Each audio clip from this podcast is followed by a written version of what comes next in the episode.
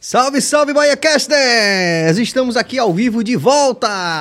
É isso aí no nosso valente canal da relevância, da cultura, da arte, do conhecimento, nosso BaiaCast! Voltando aqui do carnaval, apesar de que o carnaval foi essa coisa que ninguém sabe, alguns fizeram carnaval, outros não. A gente ficou nessa confusão sem saber, mas enfim, a gente parou para respeitar os feriados aí do carnaval e estamos aqui de volta e não poderíamos voltar em mais alto estilo. É isso aí. Então, em nome de toda a nossa equipe, que é Walterson Cabeça na direção técnica, Jorge Billy na direção geral, Lua Novaes também fazendo os corres de produção e ocasionais apresentações do nosso BahiaCast. A gente pede a vocês que se inscrevam no canal, que vocês compartilhem, que vocês ativem o sino, deem like, mande aviãozinho, bota no grupo do WhatsApp da família. É, se gostar, recomenda aos amigos. Se não gostar, recomenda aos inimigos. Mas valorizem essa iniciativa aqui do BaiaCast. Para você não custa nada, mas para a gente é muito importante. E para todos esses artistas e personalidades que têm passado aqui e que têm feito relatos e depoimentos brilhantes, né? E que muito engrandecem essa nossa perspectiva, que é uma investigação da nossa única e maravilhosa experiência civilizatória a partir da Roma Negra Salvador. E nesse sentido, é, o nosso convidado dessa noite dispensa quaisquer apresentações. Ele, na verdade, faz parte de um cast de artistas muito seleto, que eu já falei aqui, que a gente reconhece pelo prenome e todo mundo sabe de quem a gente está falando. Ele não representa somente a alegria da cidade, mas tudo que há de mais nobre e mais sagrado nessa música que se faz a partir da maior cidade africana fora da África. Eu estou falando do nosso Lazo. Salve, salve, Cezinho. Salve, galera. Axé pra todos. Estamos juntos. Vamos que vamos. Satisfação, viu, meu irmão? Pô, o prazer é todo meu, cara. Fico super lisonjeado do convite. E aproveito logo para saudar todas as mulheres do dia de hoje, né? Mandar um abraço para todas elas e dizer que a nossa existência só vale a pena por conta delas. Então tá tudo certo. Tudo certo. A gente, é, inclusive, Lázaro, tem chamado várias é, mulheres né, de protagonismo, principalmente nesse momento que a gente está vivendo é, em que muitos valores da nossa sociedade estão sendo colocados à prova, né? Por meio de declarações de pessoas é, desavisadas. Enfim, acho que todo mundo sabe do, da gravidade do que a gente está vivendo hoje. Daí a importância da gente é, situar hoje, né, esse dia tão importante, é, como uma das pautas que são é, fundamentais, inclusive, aqui no BaiaCast. Né? A gente vem falando dessa coisa da cidadania de segunda classe circunstancial e é lógico que gênero no nosso país ainda precisa ser visto com mais carinho, com mais cuidado. Com certeza. Né? Por todos. Com certeza. Lazo, é, eu vou fazer aqui o giro dos nossos apoiadores e patrocinadores e, vontade, e, a gente vai saber tudo. Você sabe que você pode interagir aqui com o nosso grande Lazo, né? É, a gente tem tido a honra de ter grandes nomes aqui e histórias fantásticas, como falei. Então tenho certeza que muita gente vai querer interagir com o nosso grande Lazo. Vamos ao giro dos nossos apoiadores e patrocinadores. É Querino Odontologia Especializada, o Dr. Enzo Querino. Você já conheceu esse cara, Lazo? Não. Esse cara é fantástico, Dr. Enzo. Grande também é, militante da nossa causa aí, um cara fantástico, sorridente também, alegria da cidade, nosso doutor Enzo, obrigado. Sampaio Sabores, o nosso peu a partir da República de Brotas, o melhor hambúrguer gourmet da Bahia. Isso todo mundo já sabe. Zion fazendo nosso marketing digital, muito obrigado. Quem mais, Cabas? Copo cheio também, sempre enchendo o nosso copo de alegria. Aqui com o Edson foi uma noite, viu? Vou lhe dizer, viu? A gente tomou todas aqui, eu e Edson Gomes, foi um negócio. Da... E o copo cheio foi, na verdade, o grande é, apoiador que permitiu isso. CTS, Centro Técnico Salvador, você sabe, estamos aí no momento tão difícil aí da economia do mundo, mas um diferencial competitivo é o que nós queremos, né? E se você deseja isso a curto e médio prazo, um curso técnico é a sua opção. E se o curso técnico é sua opção, o Centro Técnico Salvador é a sua opção. Com certeza. Delícia de brownie também, sempre com mimos e regalos para os nossos convidados aqui. O melhor brownie da Bahia. Vamos que vamos. Carpão também, sempre aqui no, é, nos ajudando com vários looks, vários looks e links aqui, da, aqui no BahiaCast. Muito obrigado à galera da Carpão. É isso aí, rapaziada. Vamos aqui começar em grande estilo aqui o nosso retorno depois do carnaval com o nosso grande Lazo. Meu amigo Lazo. Pronto. Muita história, hein? Cara, 40 anos de estrada, né? Então, nessa estrada a gente vai escrevendo uma nova história, né? A nossa história é uma nova história através dos sonhos, dos desejos, dos anseios e vamos nessa. Mas, Lazo, é, eu acho que a gente tem é, intimidade suficiente, né? A gente aqui como artista e como, como amigo da vida aqui. É, então você vai entender o que eu vou dizer. Você é uma, uma referência é, universal para todo mundo que, que pensa Salvador como uma cidade, a maior cidade africana fora da África. né? Quando foi que você começou? E como foi? Cara, eu costumo dizer que, bom, a minha musicalidade vem da minha velha, né? da minha mãe, que na época morava em na Garibaldi. E ao São João, a gente morava num vilarejo perto de Simões Filho, chamado Cotegipe, que era o lugar onde meu pai trabalhava, no acampamento da Chesf. Hum. E aí esse vilarejo, a gente morava lá, finais de semana a gente vinha para casa da minha avó, que morava ali na Garibaldi, a antiga Baixa do Gantuá, né? O, hum. o candomblé de Menina ficava em cima, a Baixa do Gantuá, onde é hoje o Largo da Garibaldi. Ah, tá. É, antigamente tinha, era uma, ladeira, zona que descia, já fazia conexão com Ferreira Santos, e a gente morava ali, quer dizer, a gente ficava final de semana, minha mãe morava ali, né, antes de se casar, e aí todo final de semana minha mãe vinha. Quando era a época do São João, minha mãe vinha e eu observava com 12 anos que ela era super querida entre os vizinhos, porque ela cantava samba de roda, tocava no prato, era super afinada, então puxava os samba de rodas e a galera adorava, chamava ela, o nome dela era Revina, mas era conhecido como Nezinha, então a galera, vem a Nezinha, Nezinha chegou, então vamos embora, vamos juntar isso e juntavam a galera, cara. Eu me lembro que com 12 anos eu acompanhando minha mãe, tocando o atabaque e vendo ela cantar samba. Obviamente, aquilo foi o meu primeiro flash com relação à questão da música, porque me chamava a atenção a afinação dela. Ela super afinada, eu dizia, pô, minha mãe é super afinada, canta, e a galera responde, e ela pá, interage de forma legal, super ritmada. Então isso me chamou muita atenção. Claro que essa coisa de estar tá, é, morando em Cotegipe, que era esse vilarejo, era um pouco distante do, do, do movimento musical, não sei o quê.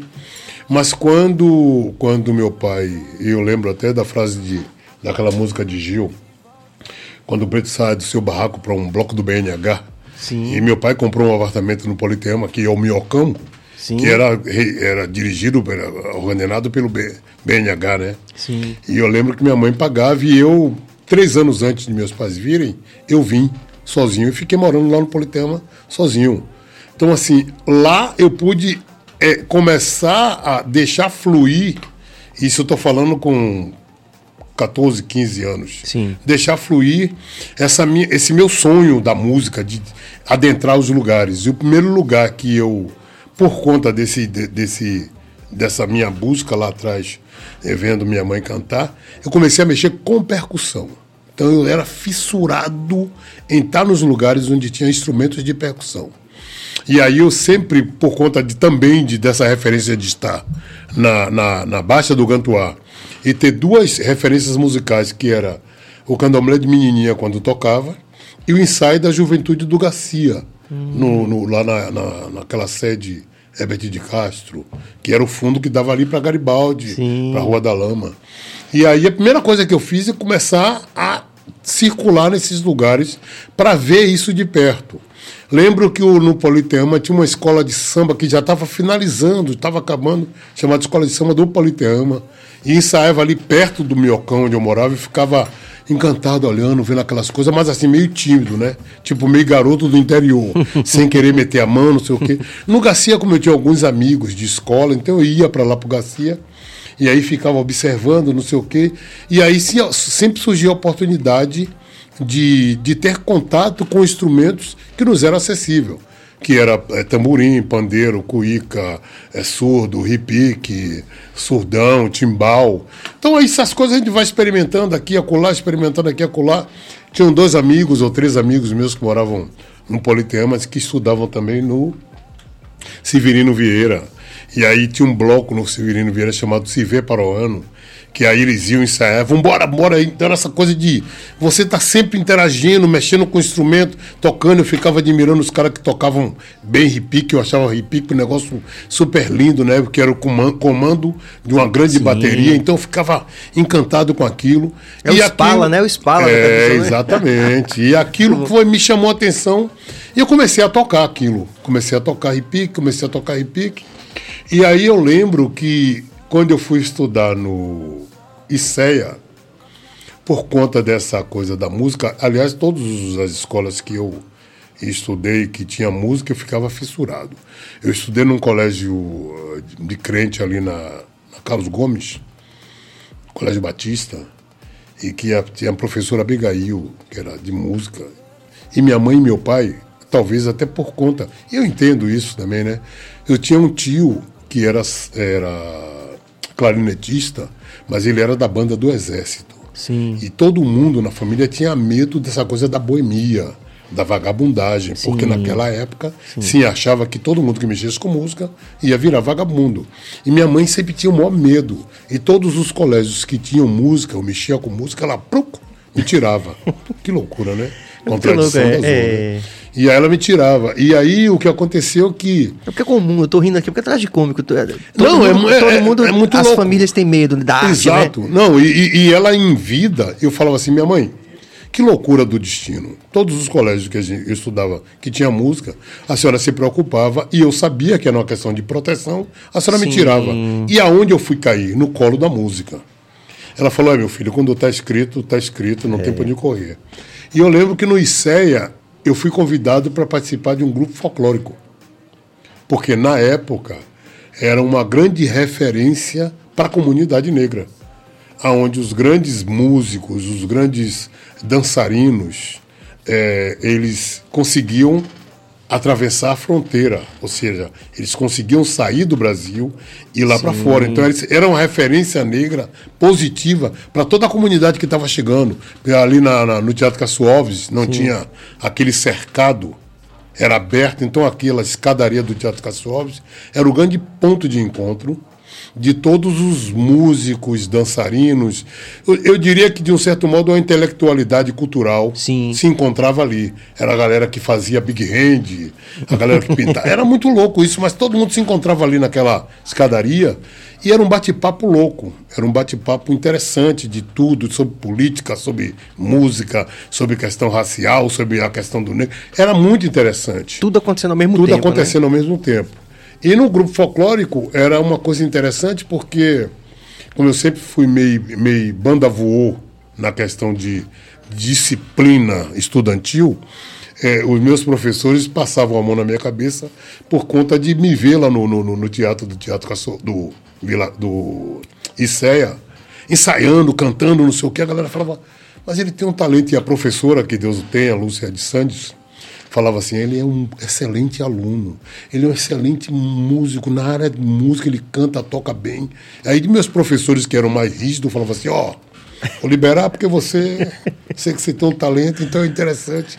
E daí em Legal, né? diante, cara, porque essa coisa da, da- da- da- da- dos grupos folclóricos, chegou um momento também que eu falei: opa, tá na hora de sair de grupo folclórico porque eu estou percebendo que isso tem uma certa. E é muito louco isso, porque todas as vezes que eu falo isso, me vem a referência de quem me indicou ou quem me ensinou essa percepção sobre a questão racial e social.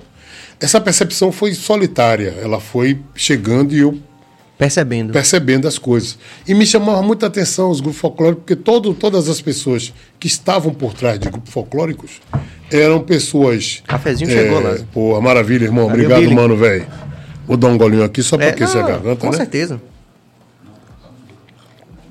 Massa.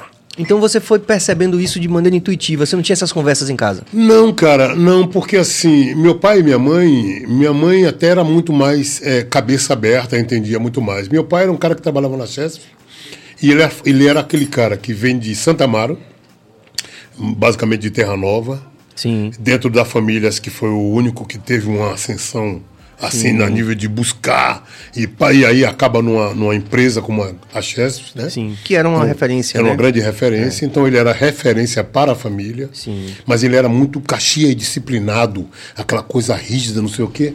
E eu ficava observando falava assim: pô, meu pai, você se dedica tanto para essa empresa e eu não vejo esse retorno. Mas já era uma percepção minha, até porque nesse lugar onde nós morávamos, Cotegipe, era um acampamento que devia ter, se eu não me engano, 80 famílias, ou 50, não sei exatamente, tem tanto tempo. E meu pai foi, por conta dessa disciplina dele, dessa forma dele ser rígida, eh, ele, foi, ele foi convocado pelo, pelos engenheiros para ser responsável pela usina e pelo acampamento. Ou seja, ele é responsável pela organização daquele vilarejo onde todos da nós da comunidade. Sim. E aí eu percebia que minha mãe me chamava muita atenção, tipo, ó, seu pai é o responsável. Você tem que ser exemplo. Sim. Você tem que ficar muito atento porque você vai ser super provocado para você dar um cometer um deslize para isso resvalar em seu pai. E eu lembro que as pessoas me provocavam exatamente na questão racial, com vários apelidos, né? Sim. Que hoje a gente chama de bullying, mas naquela época era apelido, sabe, altamente pejorativo, des, des, desconstrutivo da imagem. E isso me chamava a atenção porque eu ficava refletindo, observando e entendia que muitas vezes o, o bate-papo chegava assim, tipo, por que, seu, por que esse preto é, é, é, é o, é o chefe? Porque ele é o responsável da usina. E eu ficava quieto, observando, observando, analisando. Isso também me deu uma experiência para quando eu via, quando eu tive que morar no Politeama. E era muito louco, porque o Politeama é tido como. Não sei hoje, mas antigamente era tido como um bairro de classe média alta. Sim. E o Miocão, se você observar, o Miocão já é quase no Vale do, dos Barris, É. onde era um charco e onde morava famílias e famílias mais pobres. Sim. Então eu lembro que quando eu ficava na porta do prédio com alguns amigos, eh, e alguns amigos negros, eh, sempre chegava alguém para tomar informação sobre o prédio e o escolhido era eu. Os meus amigos riam e diziam assim, pô, Lazo, não tem jeito, cara. Me chamavam de Lazinho na época, né? Lazinho, não tem jeito. Você é o mais preto. Então o cara vem e chegava assim. Às vezes a gente ria, né? Que ele tava conversando, aí parava um carro, o cara vinha e falava assim: Ô Vigia, você sabe onde é o, o, o, o- bloco tal, não sei o quê? E eu sempre fui muito, muito é, tranquilo para encarar essa questão racial. Então eu olhava e falava assim: Bom dia, tudo bem? É, o vigia deve estar ali na, na guarita. Se você olhar, você vai encontrar. Aí a galera, quá, quá, quá, quá, quá. Mas eu digo, tudo certo, cara. Vamos nessa. É assim que a gente vai, sabe, conscientizando, construindo. Isso foi um exercício muito grande. Então, quando eu estava no grupo folclórico, chegou um momento que eu percebi que todos os grupos folclóricos tinham um monte de negros e negras que dançavam, que jogavam capoeira, que não, não eram é, oriundo de escolas, mas sim de, de casas, sabe, de parentes que jogava capoeira, que dançava candomblé e que ensinava, e que quem estava por trás desses grupos folclóricos eram sempre brancos. E eu falava assim, "Não, que loucura isso, cara. Quer dizer, por que o negrão não está à frente desses grupos folclóricos? E aí eu falava assim, a gente é usado, abusado, porque no fundo, no fundo, quem ganha é sempre o dono. E aí eu me lembrei que, que essa referência que eu tinha dos grandes amigos, dos grandes negros dançarinos que iam para fora, de um certo modo alguém me chegou e falou assim, é, mas tem um problema também que quando eles saem, os passaportes deles ficam seguros, para eles não se Sim. Não caíram no não mundo. caírem no mundo. Eu falei, tá vendo? Aí você começa a entender um pouco do escravismo que rolava lá atrás e do escravismo moderno, moderno, Moderno, né? sim. Que é a forma de Novas formas de as novas formas de, de, de, de, de manter.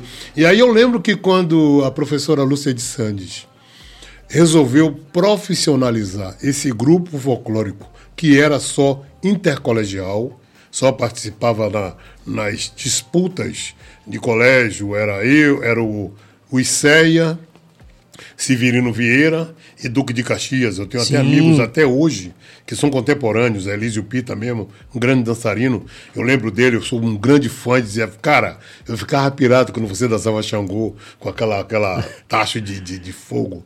Então era muito bacana, quando era assim.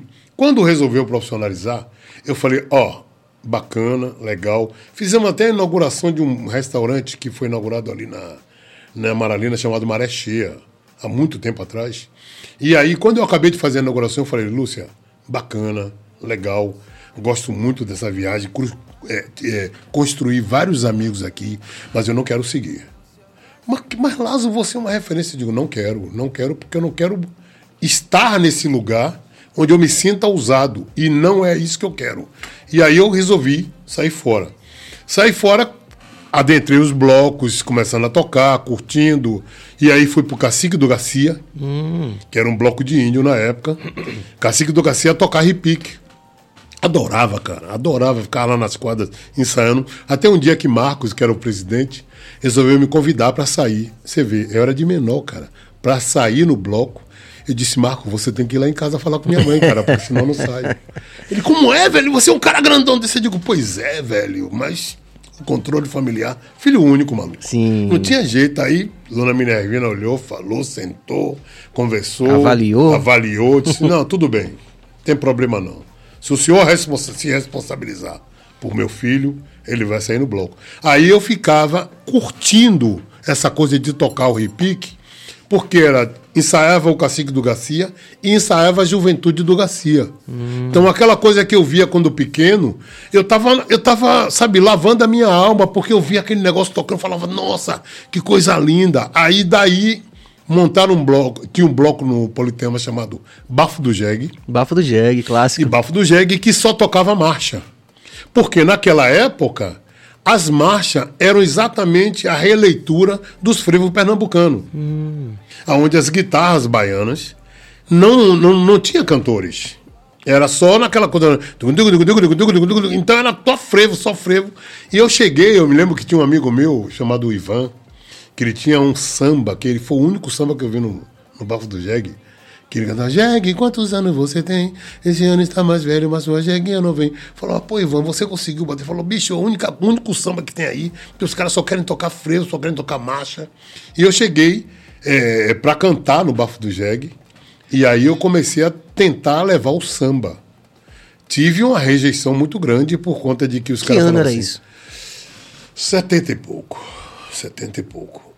Aí eu falei, cara, eu venho do lugar, de um lugar onde se toca samba. Eu venho de um lugar onde eu tenho minha referência negra, dos caras tocando samba e tocando samba de raiz, porque aqui no Politeama, e via que os diretores, boa parte dos diretores eram negros. Por que essa coisa de só tocar frevo? Ah, não, Las, mas aqui tem que tocar frevo, não sei o quê. Aí eu fiz uma música na época, para o Bafo do Jegue.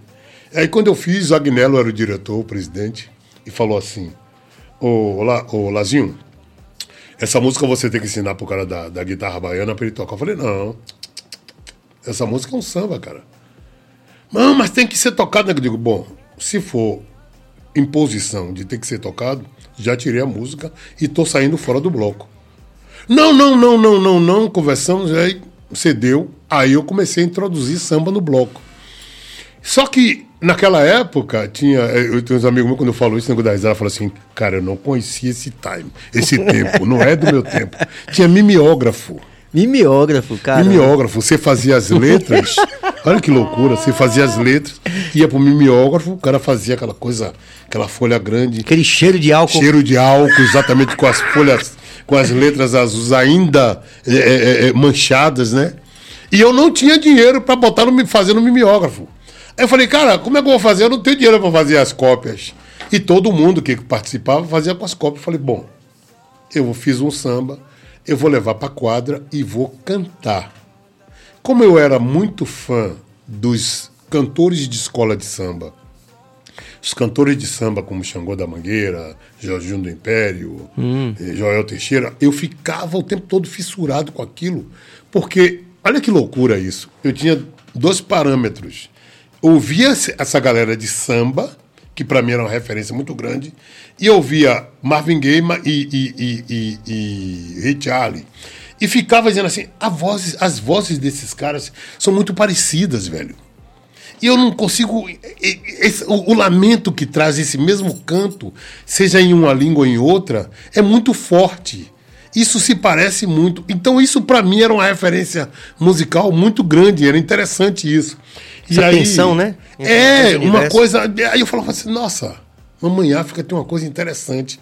E olha que até hoje a gente fala, e eu digo para meus amigos, que nós na Bahia nos dizemos que somos afrodescendentes, mas a gente desconhece muito pouco a música africana. Sim. Isso é, isso é fato, né? Eu lembro que quando o Daniel Rodrigues fez aquele festival Festim Bahia, que o Salif Keita teve aqui, muita gente falou, "Que- mas quem é esse cara, de onde ele é? O Rei Lema teve aqui, não- ninguém sabia.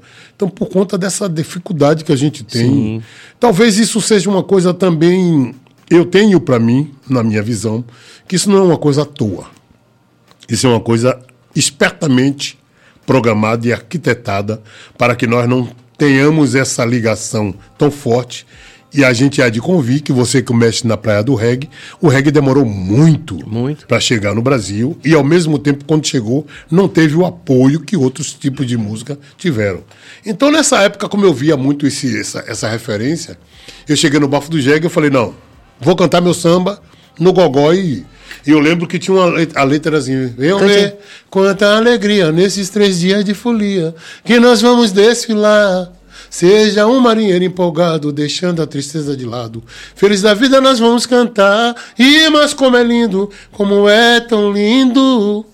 Tudo isso é tão legal. Ver o meu bafo do jegue navegando em pleno carnaval. Eu falei como é tão lindo. Eu só joguei na cabeça do povo o refrão. Cara, quando eu como é tão lindo. O cara me olhou e falou assim: miserável. Eu digo, ô velho, você tem que aprender a treta. Você não tem a letra para jogar na mão da galera? Porque antigamente os blocos, ele tinha essa coisa de distribuir as letras das músicas. Pessoal ia aprendendo, Para as né? pessoas irem- cantando, né? Rapaz. Era muito interessante. O Apaz do Tororó, o Cacique do Garcia, todos os compositores distribuíam. Então, naquele momento eu não tinha, eu fui na manha, no grito, e foi muito interessante. Foi um momento da minha vida, assim, em que eu desenvolvi não só a questão da percussão, que para mim era muito interessante, e eu montei um grupo junto com o Carlinhos Bamba, que já era do Ileaie.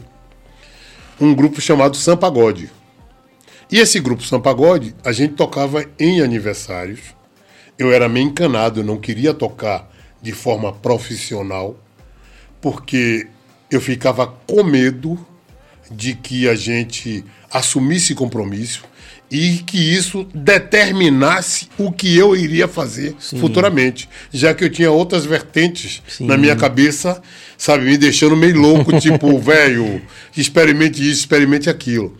E aí eu lembro que nós tocávamos no aniversário e uma coisa me chamou a atenção, porque só Carlinhos bebia, e ele bebia uísque. O resto da banda não bebia.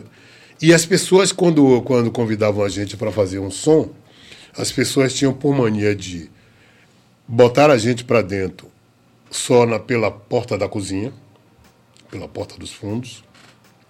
A comida, se naquela época estrogonofe era uma comida chique, pra gente era dobradinha, era aquela coisa mais. que hoje, hoje virou chique, né? É. Mas naquela época era uma coisa pesada. Sim.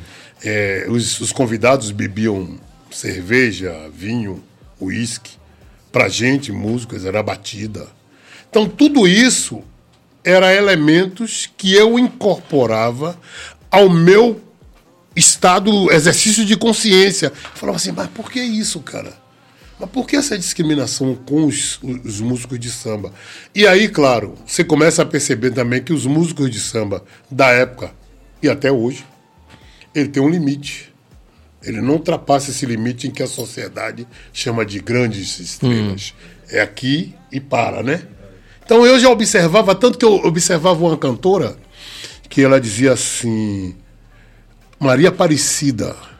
Ela se vestia de branco, era mais ou menos na mesma praia de Clementina de Jesus. Sim. E ela dizia assim: foram 17 anos, 17, 7, 7. Foram 17 anos, 17, 7, 7. Ela levou 17 anos para ser reconhecida no cenário como cantora. Então, essas coisas todas eram elementos que eu incorporava e ficava assim, eu digo, velho, que negócio louco, olha o que está acontecendo. Tudo isso para mim era muito forte, era muito forte. Inclusive quando a galera falou, e aí Lazo, e o, o grupo de samba, vamos continuar? Eu disse, ó, o que foi? Faltou aqui o, o fone, foi? Não, aqui tá beleza, pode ser aí, mas deixa Ah, bom. Mas você tá se ouvindo? Foi e voltou. Ah, é porque você tá- eu tô só Pode com ser um o aqui, cabo, né? é. É, pode ser o cabo. mexendo. Aí eu disse, pô, mas o grupo de samba teve uns momentos muito interessantes, que a gente participou daquele programa de Big Bang, Ah, sim. que ele tinha um É, programa na, na TV Itapuã. Valdir Valdir Serrão. Valdir Serrão. Tinha um programa na TV Itapuã. Inclusive, a gente foi convidado, foi convidado alguma, algumas vezes para fazer a abertura do, de uma banda de baile que era outro o outro lado da minha, da minha experiência musical. Porque, como eu morava no Politeama, no Cruz Vermelha, todo sábado tinha baile. E eu ia para ficar assim, ó. Ligado na música. Ligado na música. E eu achava o maior barato quando eu via aqueles cantores. Tinha até um, tinha até um amigo meu que eu nunca mais encontrei, não sei se ele está vivo, mas se estiver vivo, um grande abraço para você, Edil Fry. Que o nome dele é Edil Fry, por conta de uma música que era em inglês, chamada Fly, Era um negócio muito louco, cara, porque os caras naquela época, de banda de baile... Não tinha acesso, né? Não tinha como... Não tinha... Era... Mas era um negócio era interessante. Era no ouvido. Era no ouvido. O cara botava o disco, o disco tocava centas vezes e os caras tiravam tudo igual desde o canto aos acordes, a levada, tudo igual. Aquilo me chamava muita atenção. Eu tinha uma fissura muito grande de adentrar esse uma, universo. Esse universo. Hum. Aí ficava olhando e falava assim: pô, mas tem duas coisas que me chamam: a coisa da percussão, a coisa do samba, essa coisa dessa música que se toca de, sabe, de todo mundo legal. Pô, seria legal se eu participasse de uma banda de baile. Só que essa coisa da rigidez, né? Ah, tem que ensaiar, não sei o quê. Eu ficava assim, digo, não, não, não, não, não, não, não isso não é para mim, não. Aí acompanhei junto com esse, o, o Sampagode, cantei algumas coisas de samba, participei do programa de Big Ben, é, fomos tocar em Paripe, Piripiri, não sei o quê. E chegou um momento que esse lado da discriminação que nós sofríamos me travou um pouquinho. Eu falei, ó, sabe uma coisa? Eu vou parar eu não vou mexer mais com isso. E nessa percepção dos cantores de samba que não tinham um espaço respeitoso no cenário, eu falei, cara, se eu começar a cantar, eu não vou cantar samba. E olha que eu cantei em alguns festivais, que eu participei, inclusive quando eu conheci Jerônimo. Sim. Né? Foi um festival eu cantando samba. Mas eu falei, cara, eu não vou cantar samba, não. Aí alguém, um amigo meu, falou assim, mas você não vai cantar samba por quê? Eu digo, velho, olhe bem. Da forma que trata o artista que canta samba, e eu ouço outras coisas que, infelizmente, eu observo que a forma provinciana que a gente se comporta no Brasil, a gente absorve muito mais a música americana do que a música brasileira, que a raiz é o samba. Então eu vou entrar por essa praia, até porque já observava outros artistas como Simonal, Sim. como Gil, como é, é, eu me lembro Simonal tinha um cara que acompanhava isso, maestro, maestro Erlon Chaves, que era o grande maestro com a orquestra, chegava e formava aquele som e eu falava é, é isso aí. É a praia. Essa é a praia. essa é a praia onde eles vão ter que me engolir. Porque se eu for no samba, nego vai me travar. Aí, pá, começamos, não sei o quê. No Blafo do Jeg, as pessoas sabiam dessa minha preocupação social e racial. E tinha um amigo meu chamado Nolasco, que ele sempre estava junto aqui na Praia do Oi, que era a Praia da Undina, hum. e falando sobre essas questões. E aí ele falou para mim assim: Negão, você tá ligado que tem um bloco na Liberdade que só sai a negrada? Falei, cara, eu tô ligado porque o primeiro ano que esse bloco saiu, e aqui no Politeama eu vi e me chamou muita atenção, porque era um jipe onde tinha alguns irmãos com fantasias africanas, com roupas indumentárias africanas. E o que me chamou a atenção é que tinha uma guarnição da polícia de choque Caramba. atrás. E eu falei com um amigo meu lá do Politeama, falei assim, cara, esse bloco, observe que só tem a negrada. E a polícia de choque está do lado, esperando só um movimento errado para eles cobrir no pão. Ainda mais que naquela época a polícia de choque era federal, era negócio. Não tinha tantos. Era é, negócio. Como posso dizer? Restrições institucionais como tem hoje, né? Não, ba não o bastante, como a gente tá vendo aí, mas era, era bem pior, era mais solto. Batia Você... mesmo. Pô, ele bate até hoje. É, mas, mas hoje. Essa restrição não existe, não, mas, é só. Não, mas eu quero dizer assim, hoje você já tem, por exemplo, a coisa da rede social, que já tem, já, já tem uma, uma consciência maior em torno da, da questão. Acho que eu imagino que naquela época não tinha tanta, é, talvez, articulação do movimento, enfim. Não tinha um movimento negro organizado. Já tinha. A rede social só chegou para fortalecer isso. Isso, isso, é isso que eu tô querendo dizer. Naquela época, eles batiam como bat- batem até hoje e matam. Até hoje. É, a gente viu essa Só semana. que a gente se reunia, conversava, discutia, mas a gente estava vivendo um regime de- ditatório. Sim, a gente estava na exa- ditadura. isso. Então, assim, tudo que você falava, tudo que você reclamava, era. assim, entrava pelo um ralo, saía pelo outro. Então era como se a gente tivesse. É como se a gente. Era, como eu sempre fui taxado antigamente. Você parece um cara revoltado. Você fica o tempo todo reclamando. Eu digo, eu tô reclamando, cara. Eu tô constatando. E tô constatando dizendo que eu não, não gosto disso. Eu não acho isso legal. E a gente precisa mudar. Tanto que hoje em dia eu dou risada quando eu vejo as pessoas falando sobre a questão racial. Eu falei, que barato, né? Entendeu, né? Sim, que legal sim. isso. Naquela época eu achava que eu era um cara complexado, que não sei o quê. Sim, não tinha nada disso. Era uma questão que eu via, que eu estava vendo. Ele já, tá- já tinha essa percepção. Né? Já tinha, tinha um, tinha um cara que para mim foi um grande, um grande exemplo de, de, sabe, de postura, de consciência e de postura chamado Mário Guzmão, que era um cara que a gente conversava muito, ele falava assim, meu filho, esse negócio é um negócio sério. A gente tem que estar muito atento, sempre muito de olho aberto. E como essa, essa percepção minha com a vida de meu pai, de minha mãe, por exemplo, minha mãe era naquela época era chamada de modista, costureira. Sim. E aonde minha mãe desenvolveu o trabalho dela? Casa de família. Aí, se você for fazer um- uma observação, olhar com olho clínico, era uma empregada doméstica, conceituada porque era costureira, mas era uma escrava moderna, Sim. como é hoje as empregadas domésticas. Tanto que só no Brasil existe empregada doméstica, nessa coisa da continuação do escravismo. Sim, sim. Então isso é muito louco. Quando eu percebia isso, minha mãe falava assim: não, porque eu trabalhei na casa de é, fulana de tal, não sei o que. Eu falava assim: ah, é? Ah, a senhora gostava? Me tratava bem, meu filho, mas era uma coisa que me incomodava porque a gente era sempre o segundo plano. Claro, da forma que ela colocava, eu entendia o que ela estava dizendo. Meu pai, talvez pela necessidade de que o homem do interior que vem para provar para a família que venceu, meu pai às vezes era muito, sabe, rígido, mas ele me contava umas coisas que eu dava risada. Ele me falou uma vez assim, meu filho, teve um- uma vez um problema na, na usina da Chesf, que deu uma bronca, quebrou tudo, e aí tinha que chamar naquela época grandes engenheiros. E os engenheiros que tinham que chamar lá fora, ou nos Estados Unidos, ou na, na, na- na Europa. E eu lembro que eu falei para o, o engenheiro-chefe: se o senhor se responsabilizar, eu conserto.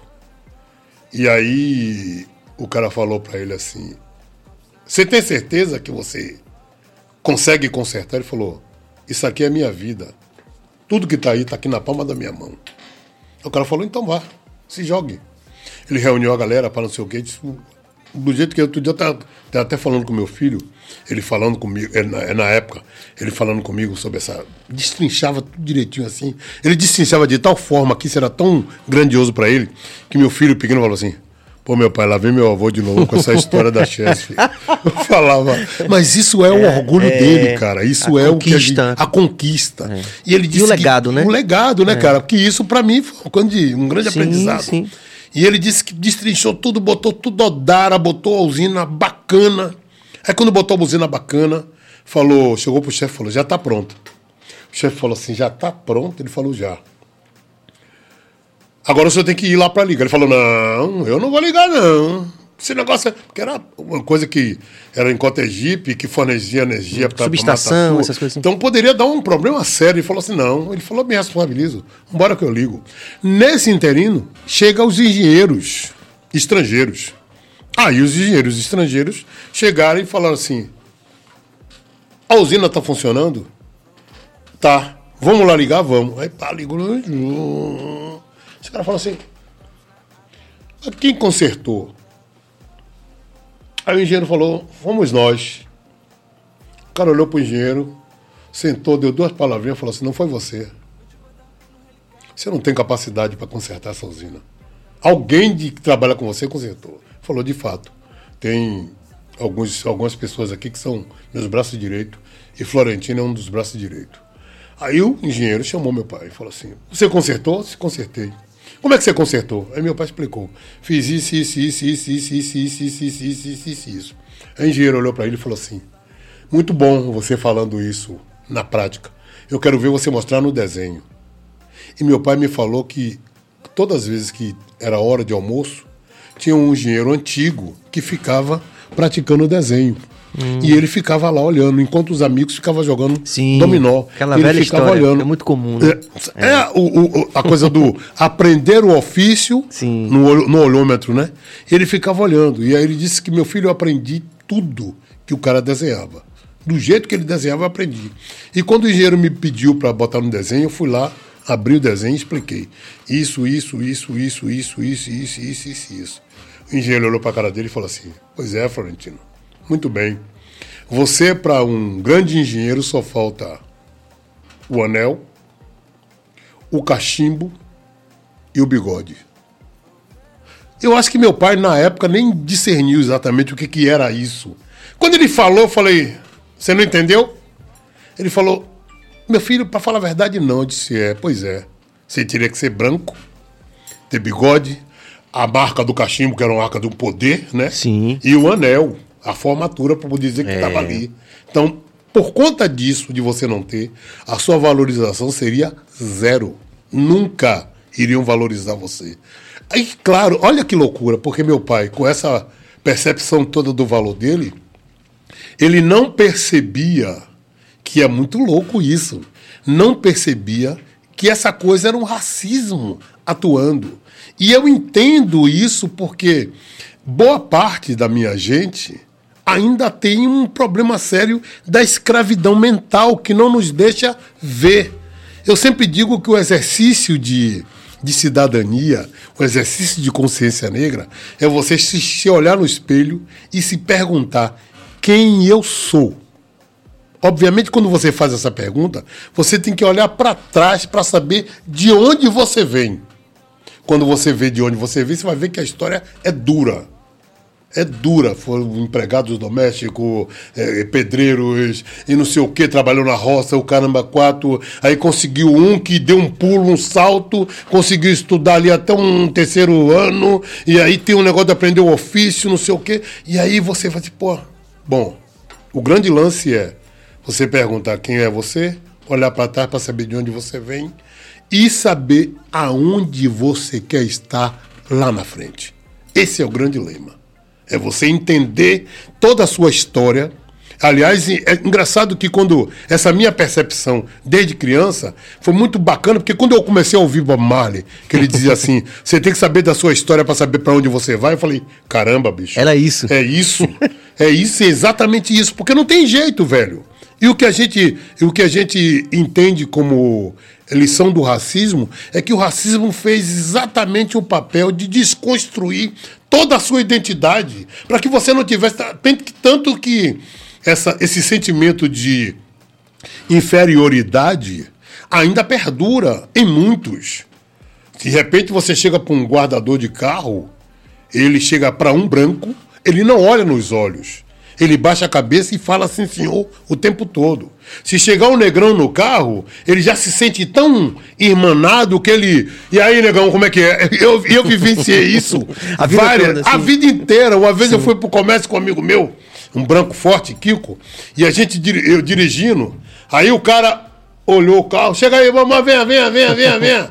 Aí dirigindo, aí Kiko falou assim: hum, Lazinho, eu já tô até vendo o que vai acontecer. Digo, fique na sua, fique quieto. Aí o cara bate, me encostou, o cara falou assim: Pronto, patrão, vou tomar conta, viu? Quando sair aí, joga uma pontinha. Aí Kiko falou assim: rapaz, o patrão é ele. Não sou eu, não, o patrão é ele. Ele olhou assim, olhou para Kiko, olhou pra... Aí ele veio, eu falei: não venha. Não venha, porque o patrão continua sendo ele. Eu sou o seu igual. Porque ele já veio numa outra pegada. Sim. E aí, negão, disse: opa, pode parar. Você não me conhece, eu não lhe conheço. Procure saber meu nome. Se você não sabe, e aí, senhor? E aí, amigo? E aí, irmão? Sabe? Essa coisa Sim. é muito louca. Isso foi uma briga eterna da minha vida. Porque as pessoas esqueciam que eu tinha nome e me chamavam pela cor. E aí, negão? Aí quando eu retrucava, eu falava, mas por que você é tão racista? Eu falei, e, e eu sou racista. Então, é um exercício, cara, eterno. Eterno. Hoje, E por vezes doloroso, né, Lázaro? por vezes não, sempre. Sempre. Porque o racismo lhe destrói, ele desconstrói, ele lhe destrói o tempo todo. É necessário que você tenha uma estima muito alta para você superar isso e reverter. Tem gente que fica doente, cara. Que não consegue. Essa semana mesmo eu tava vendo no, no- no- zap uma coisa da menina que foi encontrar um namorado no Rio de Janeiro que. Aí, pô, aí você vê que a falta do exercício faz com que desestabilize. A menina não sabia como fazer. Eu, nesse caso, o cara vez. Opa, peraí, liga a câmera aí. Como é que é, papá? O que, é que você tá falando aí? Eu não entendi direito. Repita aí. Aí você faz o cara se entregar. Vá, se entregue, vá. Diga o que você quer. Você tá achando que eu tô roubando? É isso? É isso? É. Uma vez eu fui no Rio de Janeiro, na. Eu sou o, o, o Cezinha que me, me chama e minha mulher diz assim: você é um grande contador de história. A gente precisa de grandes contadores de história aqui. Começa. Não, mas fica- Vê os flashes na minha Sim, cabeça. Tá ótimo, Eu continua. me lembro que eu fui no Rio de Janeiro participar do, do, do Prêmio Sharp. Sim.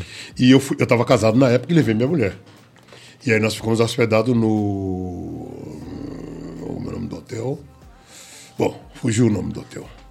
Esse Mas- hotel de gente rico, né? Isso, beira da praia, não sei o que. Aí quando nós acordamos, para tomar café, o cara veio e falou assim: Good morning, senhor. Ela me olhou e falou assim: Xiii, o cara tá falando inglês com você. Eu digo: Good morning, my brother. Desculpa, Deus, é que você conta engraçado. Mas você tem que ter esse senso de, de, Sim. de, de, de- esperteza Sim, e de, de, leveza, de tentar. Porque Sim. senão você morre, cara. Você morre, isso leva, isso leva à loucura. Tem muitos É. irmãos e irmãs doentes mentalmente por conta de não saber. Inclusive, a Carla Cotilene, que tá. é, já tinha marcado a data, mas a gente, enfim. Mas a gente já conversou de novo, vamos remarcar a data. Ela foi a primeira pessoa, Lázaro, que me falou de algo que eu sintetizei isso, do custo psicológico de você viver sob suspensão o tempo todo. Eu nunca tinha parado para pensar nisso, né? Da dívida social que é imposta, né? Exatamente. Porque você fica, como você falou, é, a saúde mental de quem tá sempre esperando ser visto de forma.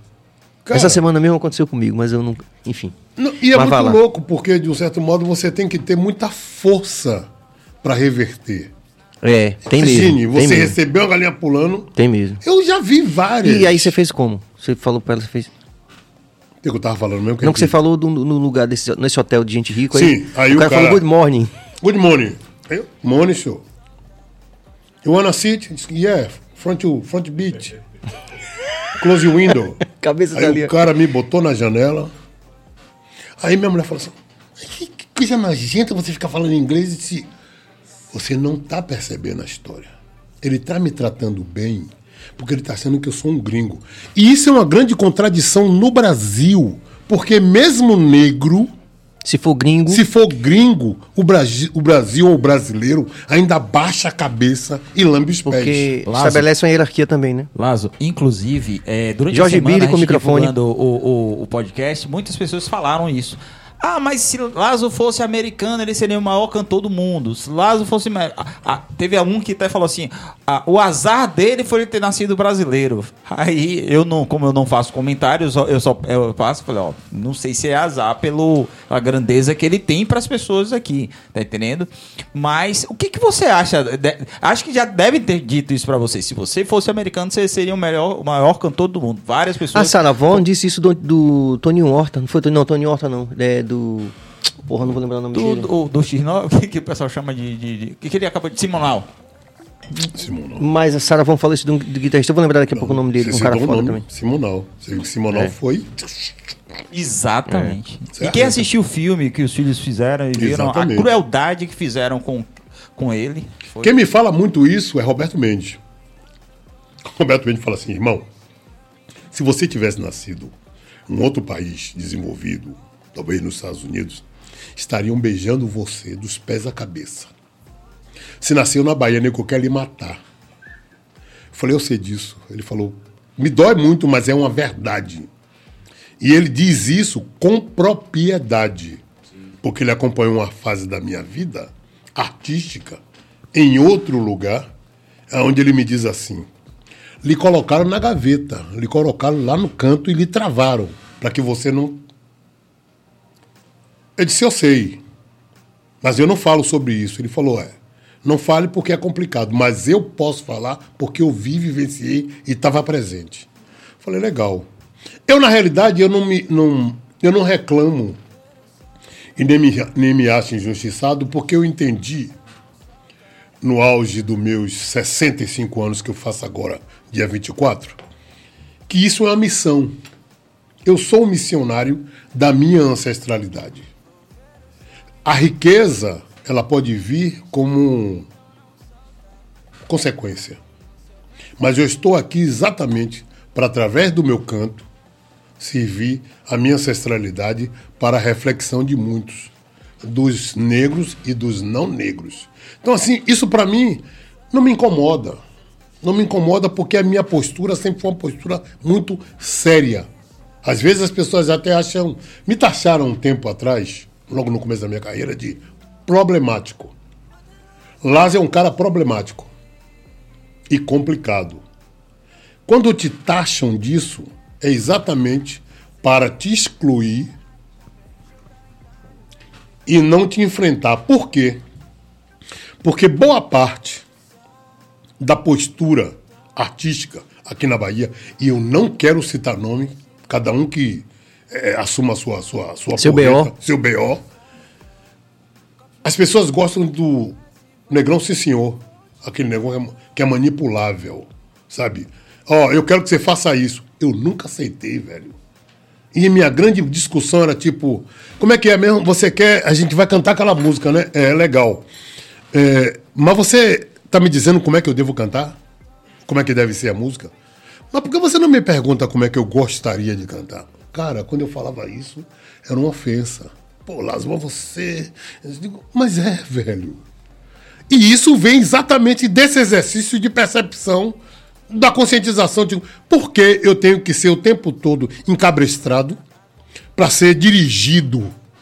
Não que eu não queira ser dirigido, mas uma direção. Eu até estava falando outro dia isso para Felipe Guedes, Sim. que a gente fez o disco. Falei, Felipe, Felipe é fantástico. Eu estou fazendo um disco com você, estou realizando um disco, um sonho, que eu estou fazendo um disco com um cara que é hiper capaz, super talento, multimusical, sabe que me, eu tenho um grande respeito, um garoto novo que eu vi nascer, e que eu tenho o maior carinho de estar aqui ouvindo a sua orientação.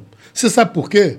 que você não está me desqualificando, você não está tirando o meu brilho. Pelo contrário, você está pegando aquilo que eu te dou e dizendo assim, maestro, isso que você está me dizendo para fazer assim, se a gente colocar também esse negocinho assim, não fica legal também, não? E me dá o direito de dizer assim, gosto ou não gosto. Ou não gosto. Isso é bacana, cara. É. Eu falei de, de Michael Felipe Jackson. Também, o Felipe também é fora da curva, né? Claro. Mas, é, mas, a, é. mas, já é um menino negro é. que vem de uma história preta e que percebe isso de uma forma tranquila. É neto do maestro Vivaldo, filho de um músico, sobrinho de dois músicos. Eu não sei nada da história dele, só sei que não, ele, é, ele é, é neto fantástico. do maestro Vivaldo. O pai dele é músico saxofonista Vivaldinho. O tio dele é Augusto Conceição, ah. é, é, é, músico também, trombonista, que ajudou junto com o Brau a fundar a Timbalada. E sobrinho de Gabi Guedes. Ou seja, cara, quer melhor?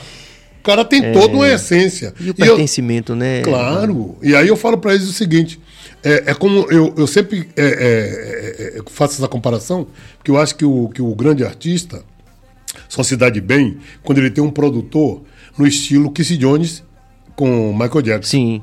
Michael, o que, que você quer?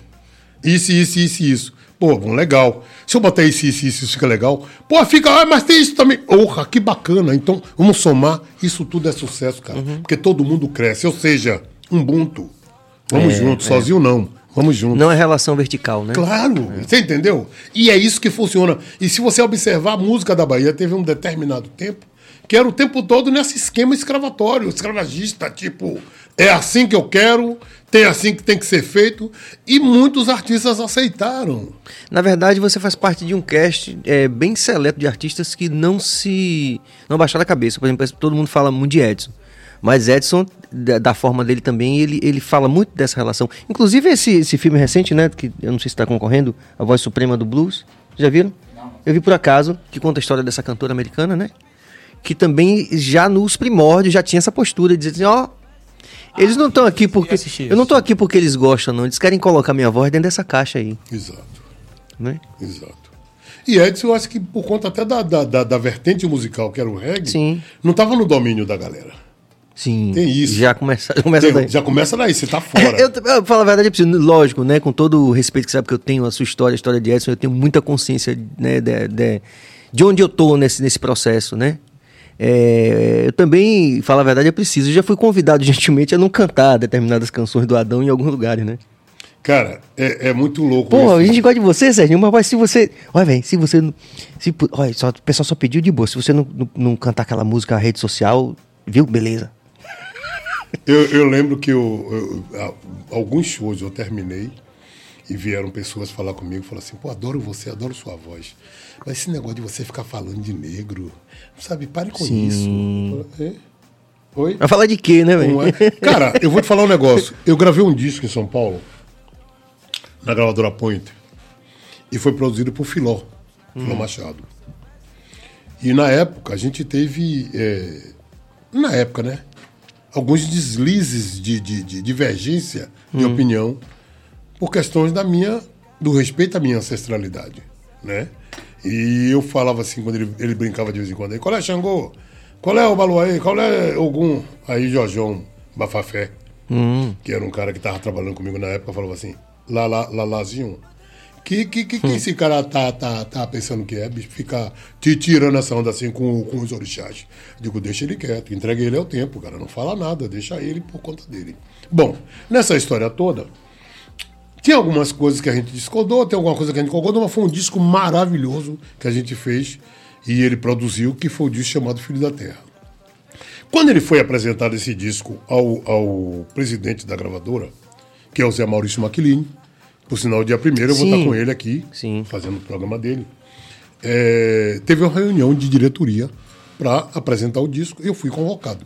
Sentei na mesa, Aquelas velhas reuniões, né, Lázaro? Aquela velha reunião. E eu era. E você vê, a minha rebeldia era dreadlock, na época. Já no começo, poucos dreadlock na Bahia. Em São Paulo, quase nenhum. E as pessoas me olhavam assim, tipo. E eu, postura de rei. Como Graças sempre. a Deus. Como sempre. Aí sentei, Zé falou assim: Lazo, quero fazer duas perguntas para você. Digo, pois é, pois não. Uma, por que você exigiu tanto que gravasse em 24 canais? Falei, Zé, porque você falou que nós éramos uma família, que você queria qualidade. E aí, por conta dessa sua fala, eu queria exatamente estar dentro desse padrão da qualidade. Claro que 16 canais também trouxe uma qualidade bacana, mas 24 seria bem melhor. Você concorda comigo? Concordo. Tudo certo. A outra pergunta é por que na sua música só fala de negro? Eu falei, opa. Por quê? Não entendi. Você poderia falar de outra coisa. O que, que você gostaria que eu falasse? Falasse de amor. Falei, pois é, Zé. Falar da minha gente é a minha forma de falar de amor. E ele, muito sagaz, muito esperto, falou assim: legal, Lázaro, muito obrigado. Eu saí, tudo certo. Então, assim, isso eu não tenho problema nenhum, irmão. Problema nenhum. Não estou aqui desqualificando o outro. Pelo contrário, eu, eu sou de uma postura e de uma visão que eu acho que se nós nos respeitarmos e respeitarmos as diferenças, a gente pode conviver nesse chão de forma legal.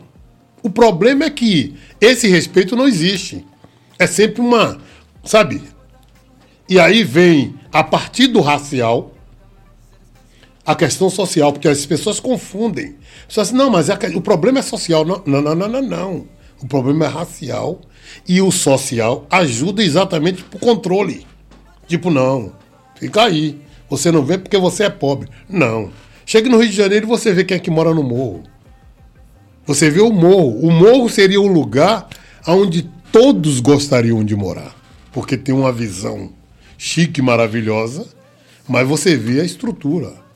Você vê as A condições falta, que as né? pessoas. É, falta de Cara, é muito louco. A gente está no Brasil a gente- onde- onde a gente fala ainda de saneamento básico, que é o, o mínimo. Sabe? Casas caindo, encostas caindo, todos os anos. Entra governo, sai governo, ninguém faz Nada. Ou seja, é muito louco isso, cara.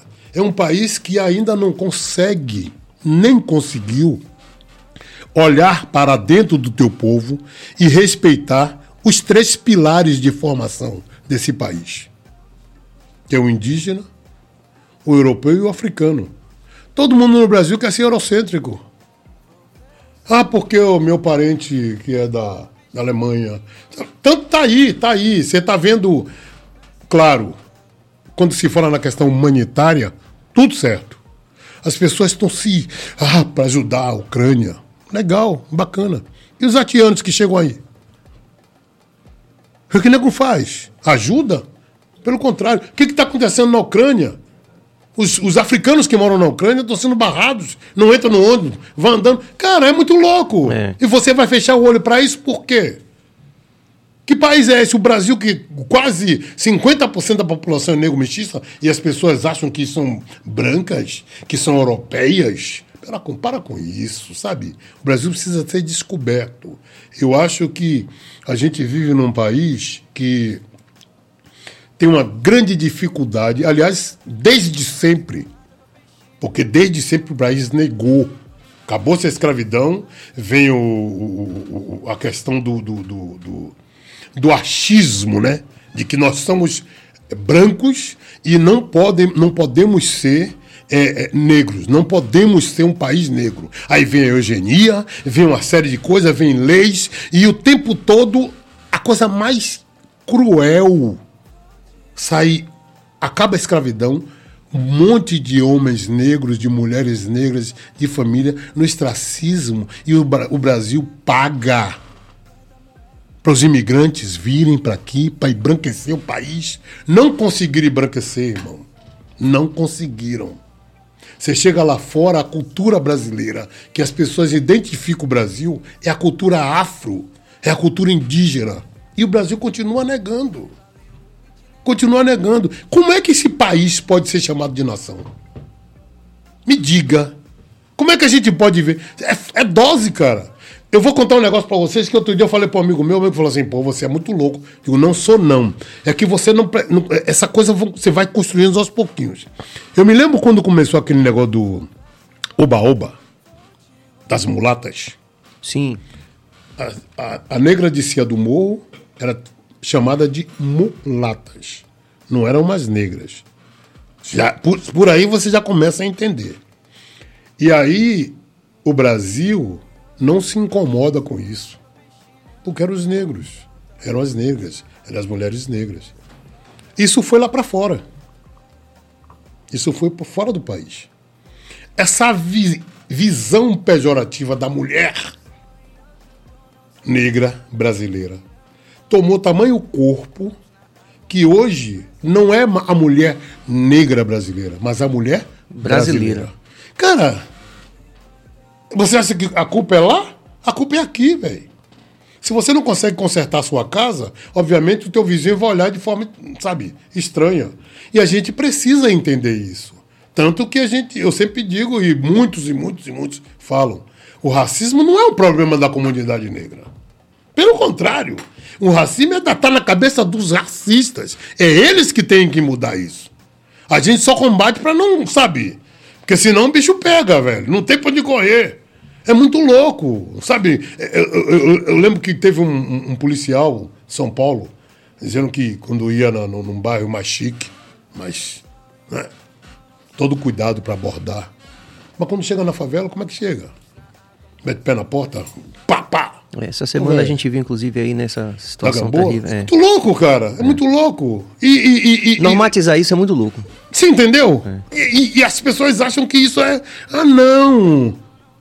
A coisa mais deprimente. A gente tem mortes no Brasil o tempo todo. Pior do que certos países que estão em guerra. Ninguém fala nada, ninguém diz nada. Morreu George Floyd, todo mundo vai pra rua, porque. Sim, sim. Quantos George Floyd morrem nas, nas favelas brasileiras? Quantos irmãos são pegos pela polícia com o pé na cabeça, sabe, morto? Sabe, a gente precisa sair desse lugar provinciano. Você viu de ler no Sacramento? a- o- ele teve aqui e, e lançando esse livro aqui, que é o Para a Desgraça, né? Contando a história dele, que ele tomou Leno tiro. é o, o menino do, do- do, do bando. Do, bando Teatro. É. Não, não li o livro, não. Mas que, ele, con- que ele conta essa história, né? Que ele foi alvejado em plena luz do dia. Exatamente. E que não tomou o segundo tiro na cabeça porque um dos policiais era da comunidade e conhecia ele, né? Então Mas é assim. interveio a tempo e Mas é conseguiu assim. não... Mas é assim. Eu já fui parado em blitz de revista de carro e você vê que o cara tá ali, a- é questão de um fiozinho É, pro cara é. apertar o dedo. É. E você tem que ter todo um cuidado. Eu lembro que uma vez eu tava com o Mário Guzmão. A gente parou no banco ali na, na Pituba, no Bradesco, e eu tinha um Opala. E aí fiquei no Opala ouvindo o som e curtindo, enquanto o Mário Guzmão saía para ir no banco, junto com o sobrinho dele. Daqui a pouco eu vi uma movimentação estranha no módulo policial. E eu. Porque a nossa inocência é tão, sabe? Eu tô lá, eu tô curtindo, tô ouvindo meu som. Aí chega a viatura, entra a viatura, segue a viatura, sai a viatura. E aquele negócio movimentando. Eu pra cá comigo, falei assim. Rapaz, deve estar acontecendo alguma coisa aí que o bicho tá pegando. Aí já é policial. Tudo certo, num lugar estacionado, bacana. Daqui a pouco passou dois policiais pra lá. E eu, na minha inocência. Oi, brother, tudo bem, irmão? Sim, Devo nada. sim. Cinco segundos depois, crá, crá, mão pra cabeça. Oi, oi, oi. O que que tá acontecendo? Mão pra cabeça. Tudo certo, mão pra cabeça. Eu posso sair pra me identificar? Devagar, tudo bem, devagar. Tem uma prótese na perna, não tem nem como eu rápido. Aí saí, fiquei em pé, falei pro cara: Boa noite, senhor. O que está acontecendo para abordagem? Cale a boca! Opa, como calar a boca? Eu tenho que saber o que está acontecendo. Eu posso me identificar para você? Mão para. Eu posso me identificar para você porque você não está me identificando. Então eu posso me identificar? Aí ele, pode. Eu digo, ó, vou pegar minha carteira aqui, viu? Aí o movimento todo com cuidado. Cuidado, claro. Aí alguém passou no ônibus e gritou: Ele não conhece a cultura da Bahia, não, Lázaro? Eu digo: Pois é, mas tá tudo certo. Aí tirei a carteira, mostrei. Aí eu falei: Pois não, senhor Lázaro? Eu digo: Bom, você já me identificou. O que que tá acontecendo? Aí chegou o capitão. Chegou o capitão e falou assim: O que que houve? Três elementos. Dois entra- adentra- adentraram o banco e um ficou no carro. Nessa hora, veio Mário Guzmão de volta pro carro. E aí falou pro sobrinho: Ah, meu sobrinho lá como tá? Cheio de amigos em volta. Ele, na cabeça dele, aquele bando de policial que estava em volta de mim, eram meus amigos, eram meus conhecidos. Falou, não, conhece- reconheceu o Lazo com um laço de amigos. Aí quando ele chegou, falou assim: o que que tá havendo? E eu já tava. Eu digo, "Hum, é, Mário, existe um equívoco aqui muito grande. Eles dizem que tem três elementos. Aí o cara falou, de fato, três elementos que. que. que. que pararam o carro aqui. Depois deu uma cutucada aqui, viu, pai? Que pararam o carro aqui, voltou. Que pararam o carro aqui e um ou dois entraram no. Aí Mário, com aquela sabedoria dele, falando várias línguas, falou assim: três elementos não. Três cidadãos que você não sabe quem são. Então se respeite e respeite a gente. Aí o capitão já olhou e falou assim: Desculpe, senhor, é, o senhor poderia abrir o carro para a gente correr? Meu sobrinho abre o carro, eu abri a mala, ele foi lá, faltou. né? Do que nós estamos sendo acusados? Aí a história é a mesma. É. É porque aqui nessa área tá tendo vários assaltos, não sei o quê, pererê, pererê, pererê. E é assim. Agora, é isso que eu sempre falo aqui, e eu acho que é importante, Lázaro, a gente fazer essa reflexão aqui, porque eu tenho certeza que você, sendo uma referência, a referência que você é, da gente replicar essa, essa reflexão na sociedade, né? É quase que uma obrigação dizer isso. É, a maioria do contingente da Polícia Militar é negra. Eu sei disso. Qual é a dificuldade que a gente tem enquanto cidade-nação, enquanto Estado-nação, de implementar uma mudança de política nessa. Não vou chamar de logística, não. Nessa perversa, perversa lógica de abordagem. Irmão, olhe bem. Na sua... Porque você, certamente, você Claro. conhece os comandantes da Polícia Militar. Quer dizer, a gente, quando tá no palco, é artista, a gente. Eu, inclusive, tenho foto com, com o comandante Anselmo. foi super gentil comigo. Mas eu tava no palco tocando no, no camarote da Polícia Militar. Fui convidado, né? E você certamente, em todos esses grandes eventos junto ao governo, como artista, é uma relação diferente com os oficiais. As Mas pessoas. qual- as você já pessoas- teve oportunidade de, de- É bom, é bom salientar um detalhe que, Sim. independente dessa questão da cabeça ado- adoecida da sociedade brasileira como um todo, Como um todo. é necessário entender que nós que trabalhamos com arte, com cultura, nós somos vi- vistos de forma pejorativa. Sim. As pessoas acham que quem faz o que a gente faz é só entretenimento. Existe uma diferença entre entretenimento e arte. Eu não faço entretenimento. Eu não estou aqui para ficar pessoa alegre, curtindo. Não. Eu faço a minha arte. Eu tenho uma preocupação em elaborar o que eu vou cantar, o que eu vou produzir, a poesia que eu vou dizer, o arranjo que vai ser feito, para que as pessoas se encantem com aquilo. Se faz bem, maravilha. Se as pessoas ficam alegres, ótimo. Mas eu não estou aqui Sim, só para as pessoas. É, não, não é isso. E no Brasil, a grande dificuldade é desse olhar para a cultura.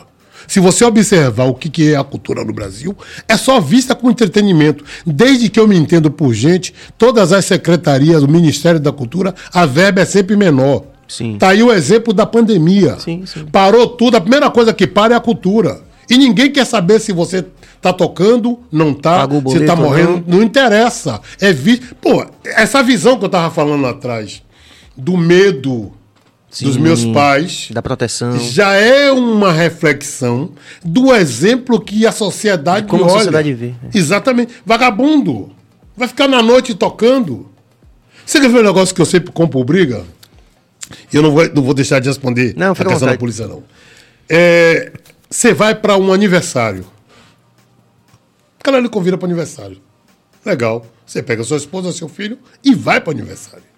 Chega lá, pô, ó, temos a presença aqui de Serginho, de Lazo. Bacana, legal. Pô, legal, obrigado pelo convite. Pô, Lazo, que massa, não sei o quê. Tem uma cerveja? Tem... É. Cante uma! Oi. Alô? Eu já comprei várias brigas. Inclusive, eu falei para um amigo meu uma vez, que me convidou para uma feijoada, chegou lá, tinha um palco, tinha uns. Lázaro, você vai cantar um? Eu digo, eu não vou cantar nada, irmão. Eu não saí de casa para trabalhar. Até de vez em quando eu saio de casa para fazer um movimento, tocar com os amigos, curtir um som, mas eu não saí de casa para trabalhar. Agora eu vou lhe perguntar uma coisa: se você chegasse aqui, um grande jogador de futebol, você ia lá pegar a bola e ia pedir para ele fazer embaixada? Pô, Lázaro, que você tá sendo grosseiro. Eu digo, eu tô sendo grosseiro? Ah, rapaz, que loucura isso. viu? Então, isso é reflexo da visão deturpada da sociedade brasileira com relação à cultura. Tanto que a gente está aí no exemplo vivo de que a cidade, que se diz cidade da música, os teatros estão todos acabados. A gente não tem casas de show. Então é um déficit muito grande e uma contradição total. Vá para o exemplo dos dirigentes de cultura que você toma susto. Eu fico achando que a gente vive no mole. Então é complicado.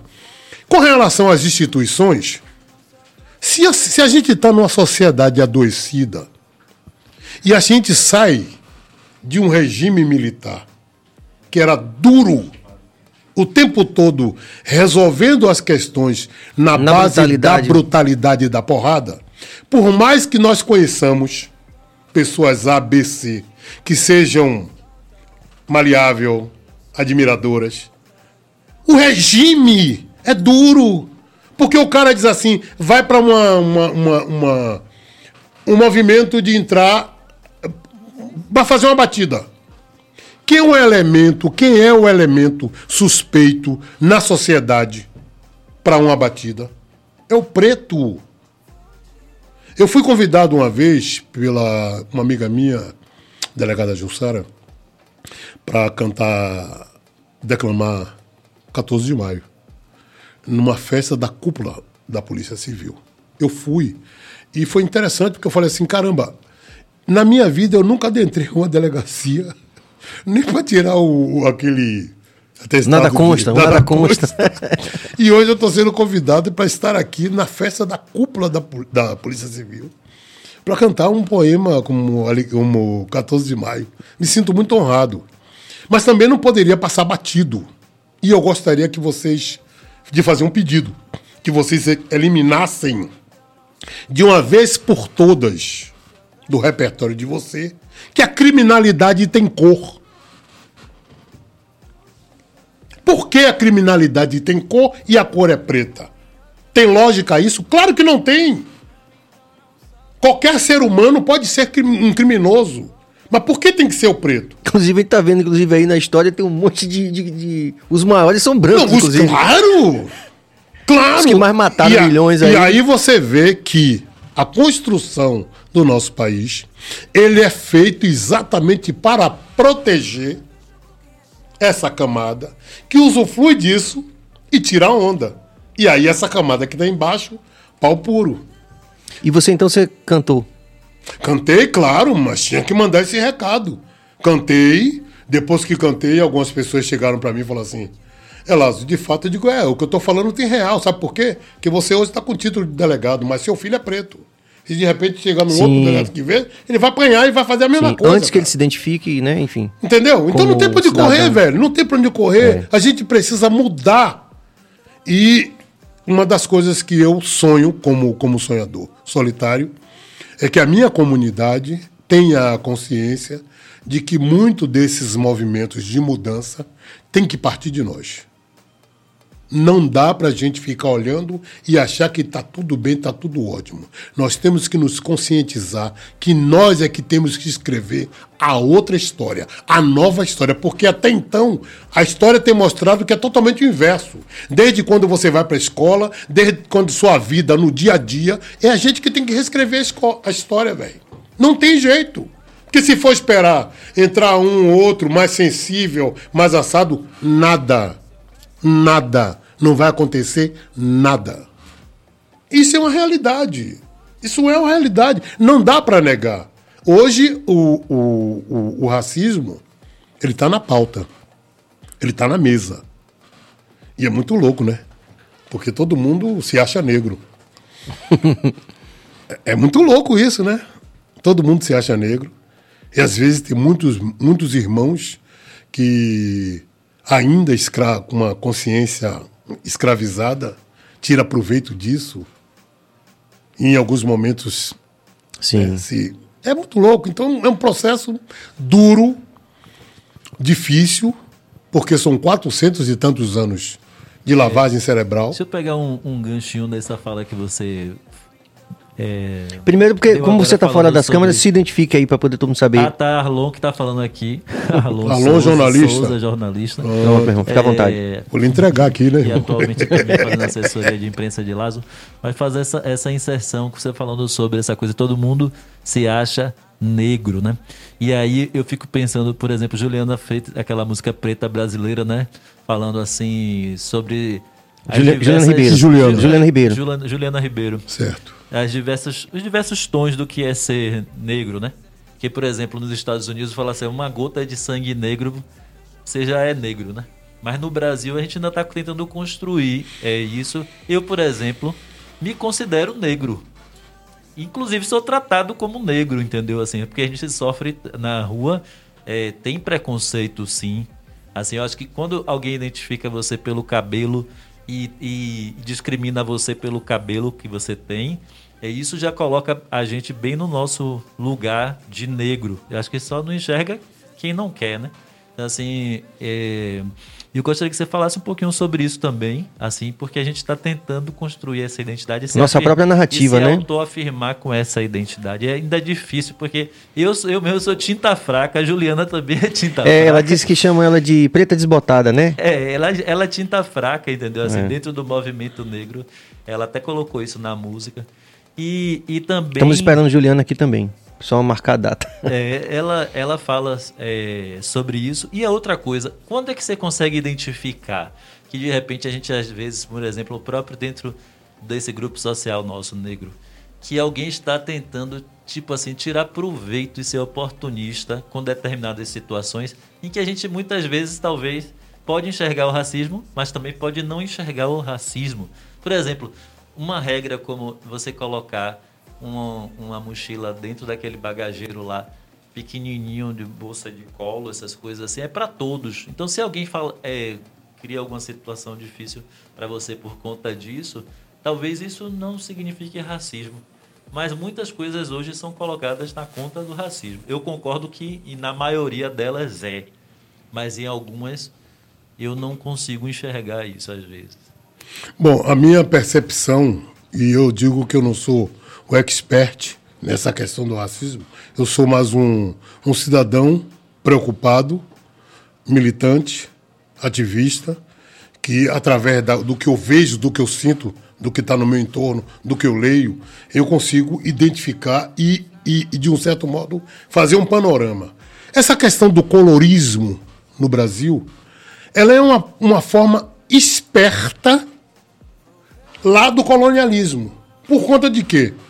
Os filhos de escravos e donos de escravos tinham sempre um espaço melhor na relação social para ser menos discriminados.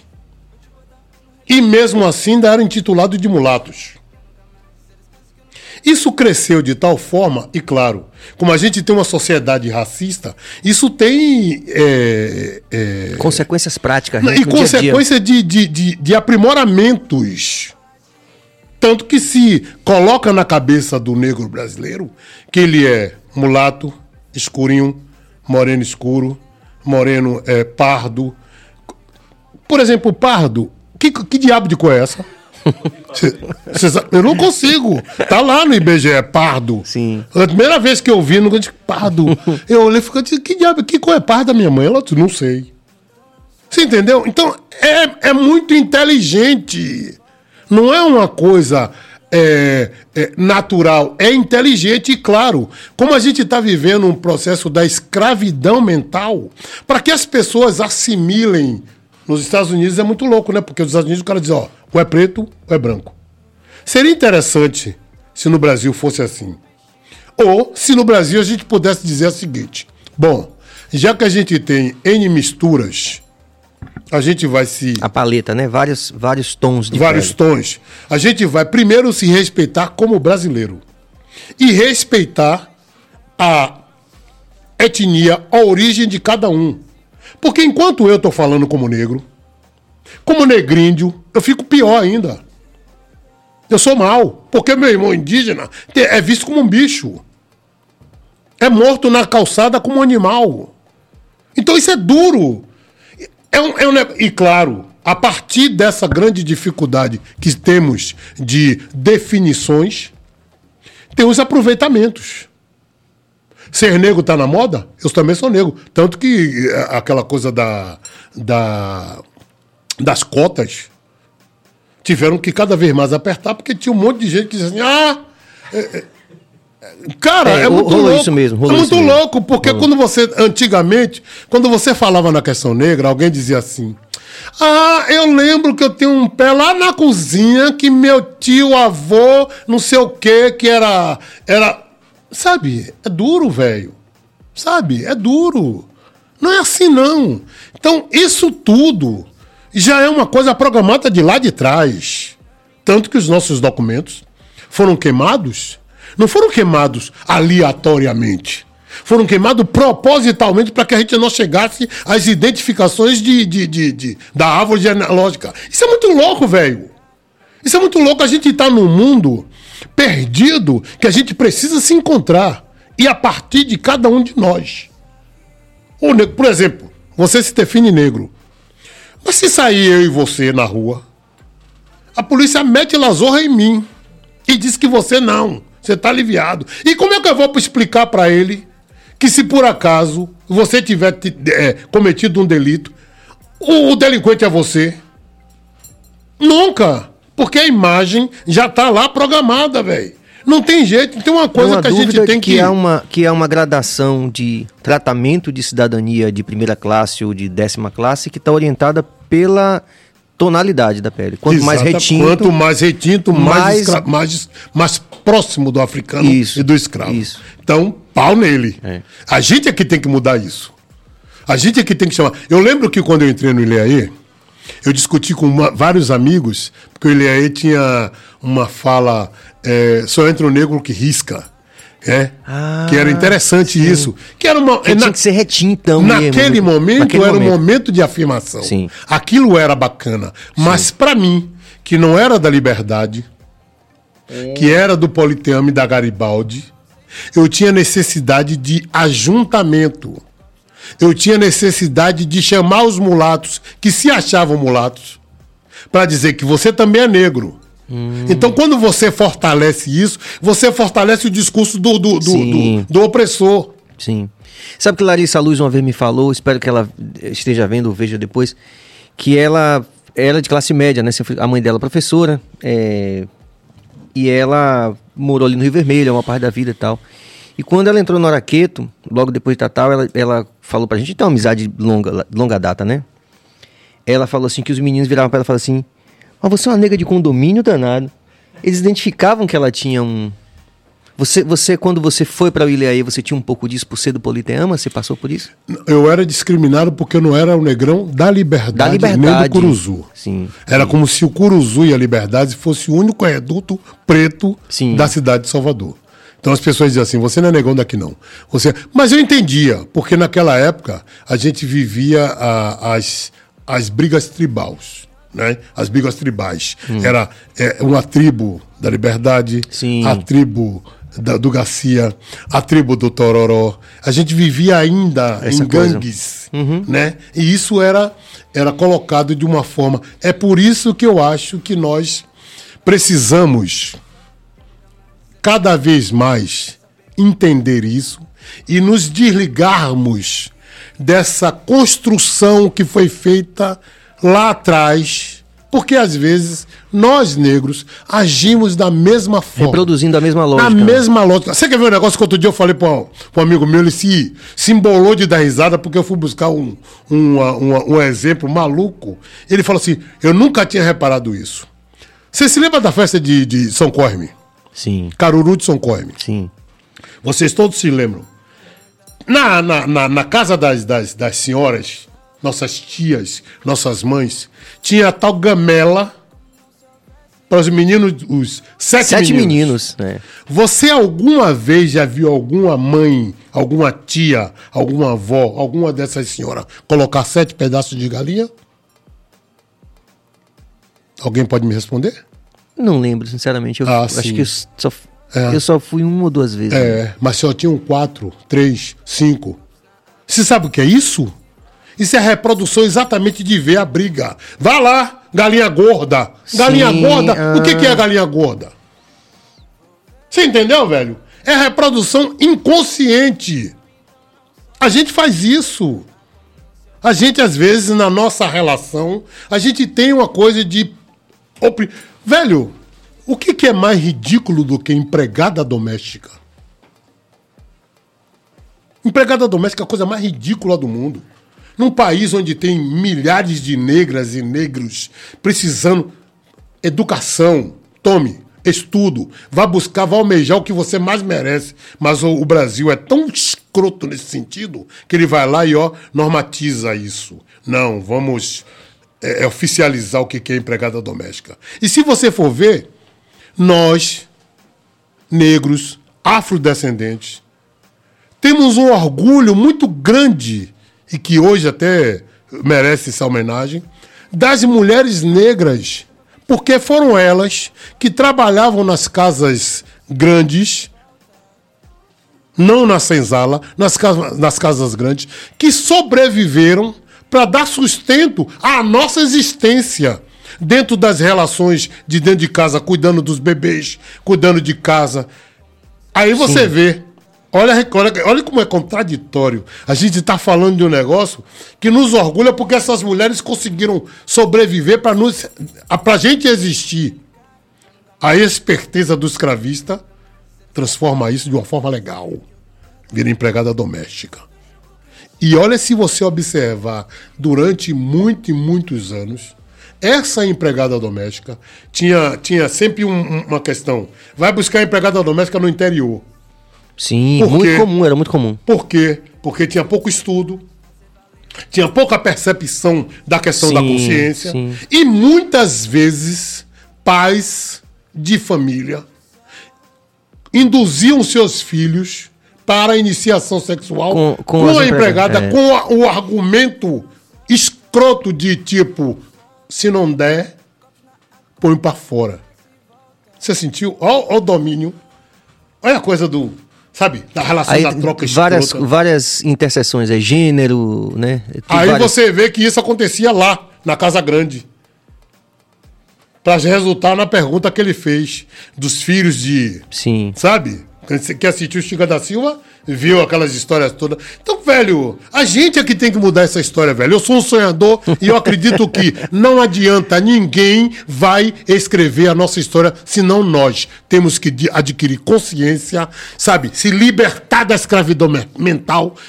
Entender o que está acontecendo e dizer assim: não queremos mais isso para os nossos filhos, nossos netos, nossos bisnetos. Então vamos lutar. E a luta tem que ser de todos. A luta tem que ser de todo. Agora, claro, partindo de todos nós. Porque, infelizmente, ainda tem, ainda tem muito de nós adoecido. Fazendo o papel da sim. reprodução. Da reprodução da lógica Isso é muito louco, isso é muito louco. Pô, eu, tô, eu, eu, eu canto há 40 anos.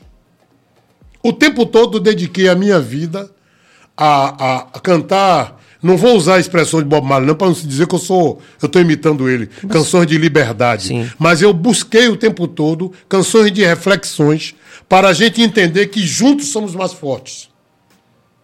O meu disco último, eu coloquei o nome de Ajô. Antes de colocar esse disco, eu tive uma reunião com minha amiga Urânia, que fez o meu clipe. E ela dizendo assim, Lazo, olha que questionamento ela fez. Lazo, você antes tinha um nome para seu disco, né? Que você estava fazendo em 2016. Eu digo, era. Como era o nome do seu disco? Minha Paz. Porque era um título de uma música. Ela falou assim: Você acha que você tem paz? Eu digo, não. Claro que não. Se eu estou nessa busca dessa paz eterna, é claro que não. Então vamos buscar um título para seu disco que faça jus?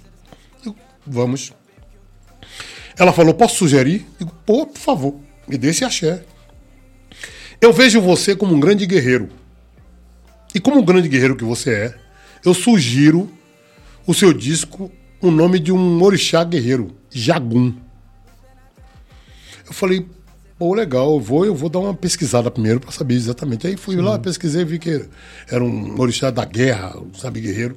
Eu tenho esse lado do orixá guerreiro. É o que me mantém vivo. Mas nesse momento eu não quero guerrear. Eu quero chamar o meu povo, a minha gente, para a gente se aquilombar, para a gente se, a- se acolher, se aglutinar, para resolver os nossos problemas. E isso eu estou lhe falando de uma forma generalizada. Tá aí, ó. Eleição tá aí. Para vir. Mais outra. Quais são os candidatos negros? Você A entendeu? gente teve a Olivia aqui, a gente discutiu muito isso. né? Você entendeu? Quais são os candidatos negros? E há um tempo atrás ainda diziam assim: preto não vota em preto, porque a gente é comprado o tempo todo. E a minha, e a minha, a minha, a minha discussão não é que a gente não tenha capacidade, não. Capacidade nós temos. É só a gente debruçar em, em, em cima dos nossos problemas. Eu, uma vez eu falei para um amigo meu, não vale a pena citar não, porque não tem que citar. Eu fui convidado a primeira vez para fazer parte de uma equipe de ciceronear Danny Glover Sim. que teve aqui. Bacana, legal. Fui lá, conheci o cara, massa. Aí, anos depois, o cara, o cara volta. Aí nego me liga, Lazo, é, a gente vai ter uma recepção aqui pra Danny Globo, né? Eu gostaria de você. Eu já fui com. sabe, in- invocado, já puto. Eu digo, pô, por que você me chama de novo? Pra quê? Aí cheguei lá, chamei um amigo meu, chamei uma amiga minha que estava à frente da organização. Falei, vem cá. A gente vai ficar por mais quanto tempo sendo provinciano? Quer dizer, Danny Glover é tão importante, é muito mais importante do que a nossa história. E a gente foi se encontrar naquela eh, Associação dos Desvalidos, ali no, no- no- no- no terreiro. Associação dos Desvalidos.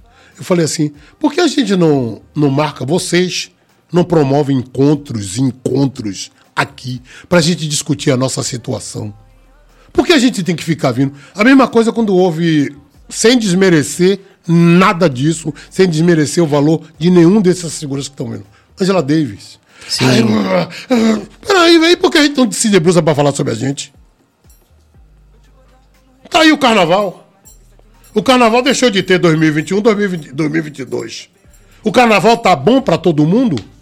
Tá não, velho. A gente tem que debruçar e discutir. Você que mexe com a praia do reggae, o reggae tá bom pra você? Tá bom pra todo mundo? Porque o que eu observo, a partir do momento até que fui tirado do circuito do reggae, porque dizem que eu não faço reggae roots, que eu acho que é uma loucura na cabeça dos meus irmãos, achar que porque quem faz reggae tem que ser, fazer reggae roots. Quais são os festivais de reggae que vocês do reggae tomam conta e, e dominam? É sempre participante do festival que quem domina é um branco ou brancos. Sabe, é muito louco isso, cara. E que de repente eles estão para compor a grade de outros e outros artistas internacionais que vêm repetidamente. Ou seja, não tem artistas aqui que possam compor essa grade? Não tem artistas aqui que possam ser valorizados nesse sentido? Isso é muito louco, velho. Isso é muito pobre. Isso é muito pobre. E a gente se acomoda, fica olhando. O Axé Music, quando teve nessa parada da música da Bahia, ele teve intenção real. Ser uma coisa discriminatória, excludente. São poucos os artistas que percebem isso. Às vezes, quando eu falo, o negócio é que eu sou revoltado. Não tenho nada contra o Axé Music. Eu tenho contra a intenção de excluir. De excluir, porque excluíram todos os artistas negros e muitos dos artistas negros que estavam ali subsidiaram a, a- a- fortale- o fortalecimento do Axé Music. Eu falei até para um amigo meu, que não vale citar nome, falei assim, velho, você citou tantas músicas você colocou tantas músicas na mão de um monte de artistas e eu ficava querendo ver você nesses carnavais fora de época e não te via. Acredito que se voltar tudo de novo, acontece tudo de novo. E eu falei uma vez para um amigo meu: todo mundo que viajou nessa maionese viajou com a pranchinha, achando que ia ganhar o pranchão. Acabou a festa, saíram todo mundo de skate de uma roda só. É isso? Eu estava ouvindo é, essa semana retrospectiva sobre o carnaval. A primeira música que foi tocada, Fricote. Nos dias de hoje ainda se toca isso? E as pessoas ainda lembram, claro, lembram de forma inteligente, porque não é à toa. Não colocam de forma à toa. Naquela época lá atrás, o único artista que disse não gosto dessa música porque desconstrói tudo aquilo que eu e os blocos afros juntos construímos para a comunidade negra. Pô, o Lázaro tá com inveja. ó. O Lázaro tá com despeito porque a música de fulano tá fazendo sucesso e ele não. Peraí, velho, acordem. Acordem, é isso. Essa sociedade que se acha a sociedade baiana bacana, legal dos carnavais. Carnaval na Bahia é uma época.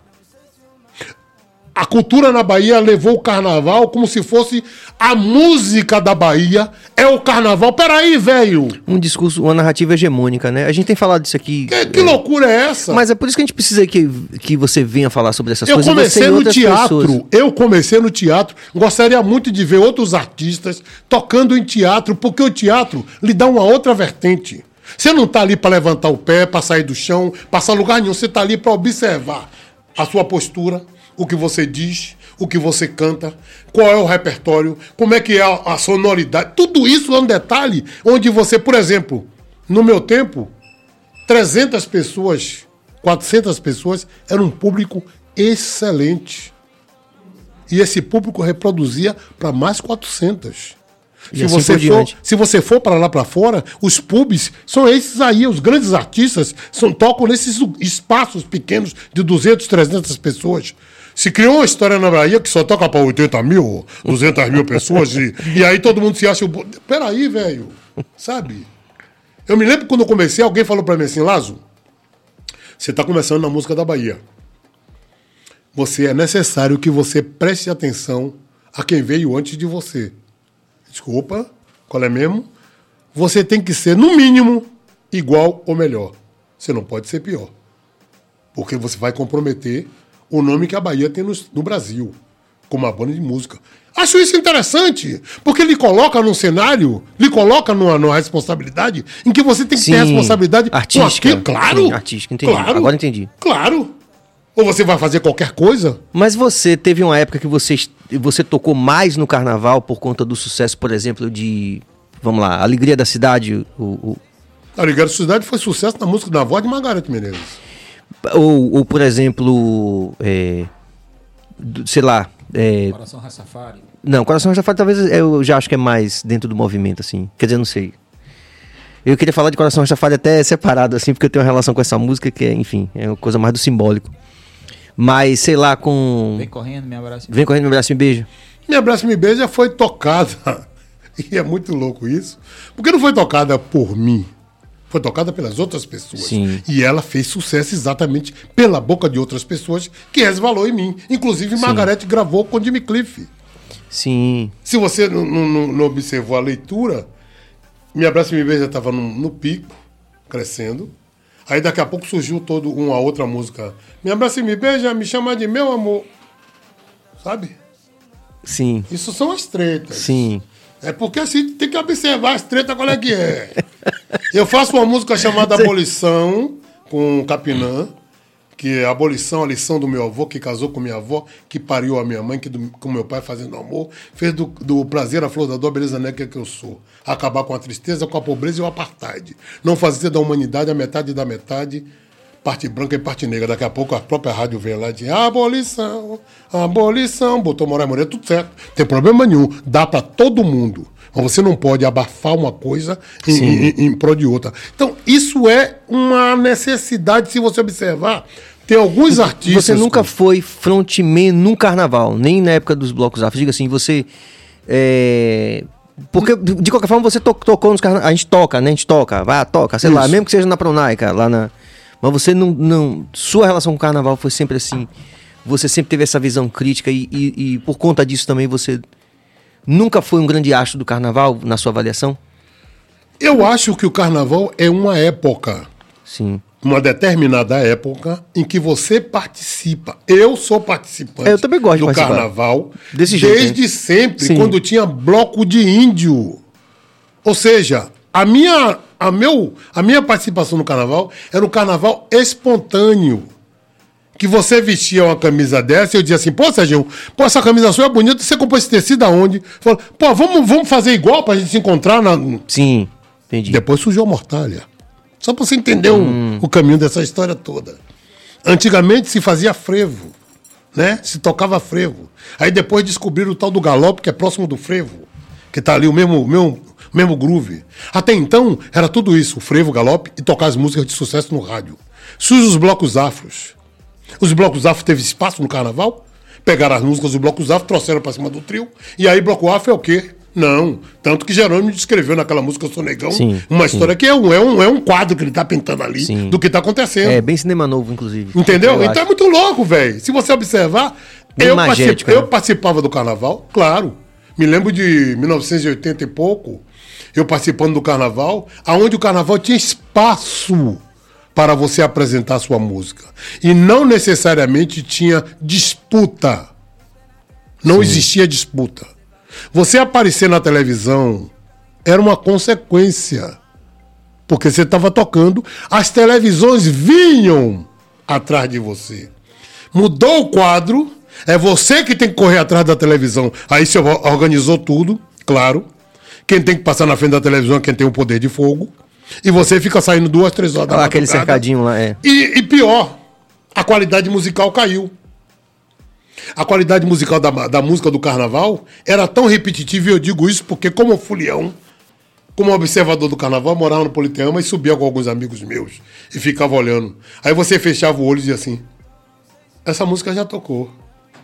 Você é. Essa... Você sabe um caso que eu conto sempre, que assim, eu acho que é bastante significativo, de uma, de uma amiga minha que veio fazer um intercâmbio, americana.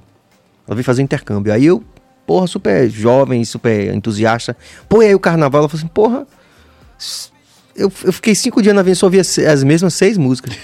Aí quando você vê alguém de fora falando, você fala assim, porra, velho. Né? Porque não, não é pra específica música dizer, ah, ah, Lazo tá falando isso que Lazo tá com raiva, né? Lazo. Que raiva, né? raiva Mas quando você vê uma nada. pessoa de fora que não tem nada a ver, você fala assim, caralho, é isso mesmo, seis músicas. Cara, eu observei isso com meus amigos, que eu ficava no Politeama. Porque antigamente é o seguinte, o carnaval, eu no Politeama com meus amigos, quinta-feira de carnaval, eu subia com um banco e amarrava Sim, na árvore. aquela tradição do banco. A tradição do É, banco, pra que família. tinha, ainda tinha. Então, aquilo era bacana, porque você ficava, tipo, 20 minutos, 30, sem ver nada. Aí, de repente, você ouvia um batuque, você identificava, ó, lá vem uma parte aí. Ó, lá vem Filho do Morro. Quando o carnaval virou essa coisa tudo igual, aí você ficava ali e ficava assim, tipo, fecha o olho. Aí o É, repertório era o teve mesmo. Isso mesmo, teve isso mesmo. é. O repertório era o mesmo, só mudava de posicionamento. Inclusive, as imitações de vozes era tão Sim, grande sim. que você dizia assim, é fulano de tal. Aí quando você abria o olho, fala, ih, não é não, quem é? É fulano Beltrano, é Beltrano. Ih, não é não. Ou Não, seja, o mais louco do mercado fonográfico, eu acho, foi que, que as gravadoras começaram a valorizar os clones, né? Teve um, teve um momento, assim, que, que os clones Irmão, deixa eu lhe falar um começaram negócio. a ser irmão, positivos. irmão, deixa eu lhe falar um negócio. É muito louco. Gravadora queria vender. É, eu sei, eu digo Se assim, você porque- chega com o crone ou artista, Mas, mas pra aí, ela não interessa, claro, ela quer claro, vender. Mas você sabe o que que eu acho interessante? É, é a gente. É a miopia, eu acho que de, do. Vamos dizer assim, de- desse, desse establishment, de ver que aquilo, que essa monocultura matou a música, né? Mas claro, se não tinha nenhuma preocupação com a cultura, o qual foi o resultado disso? Tem algum teatro que formaram? Tem alguma casa de show, você conhece? Minha ponte. Todo mundo ficou rico durante não sei quantos anos e todo mundo afrontando todo mundo, porque eu sou mais poderoso. E é tão louco isso que acabou.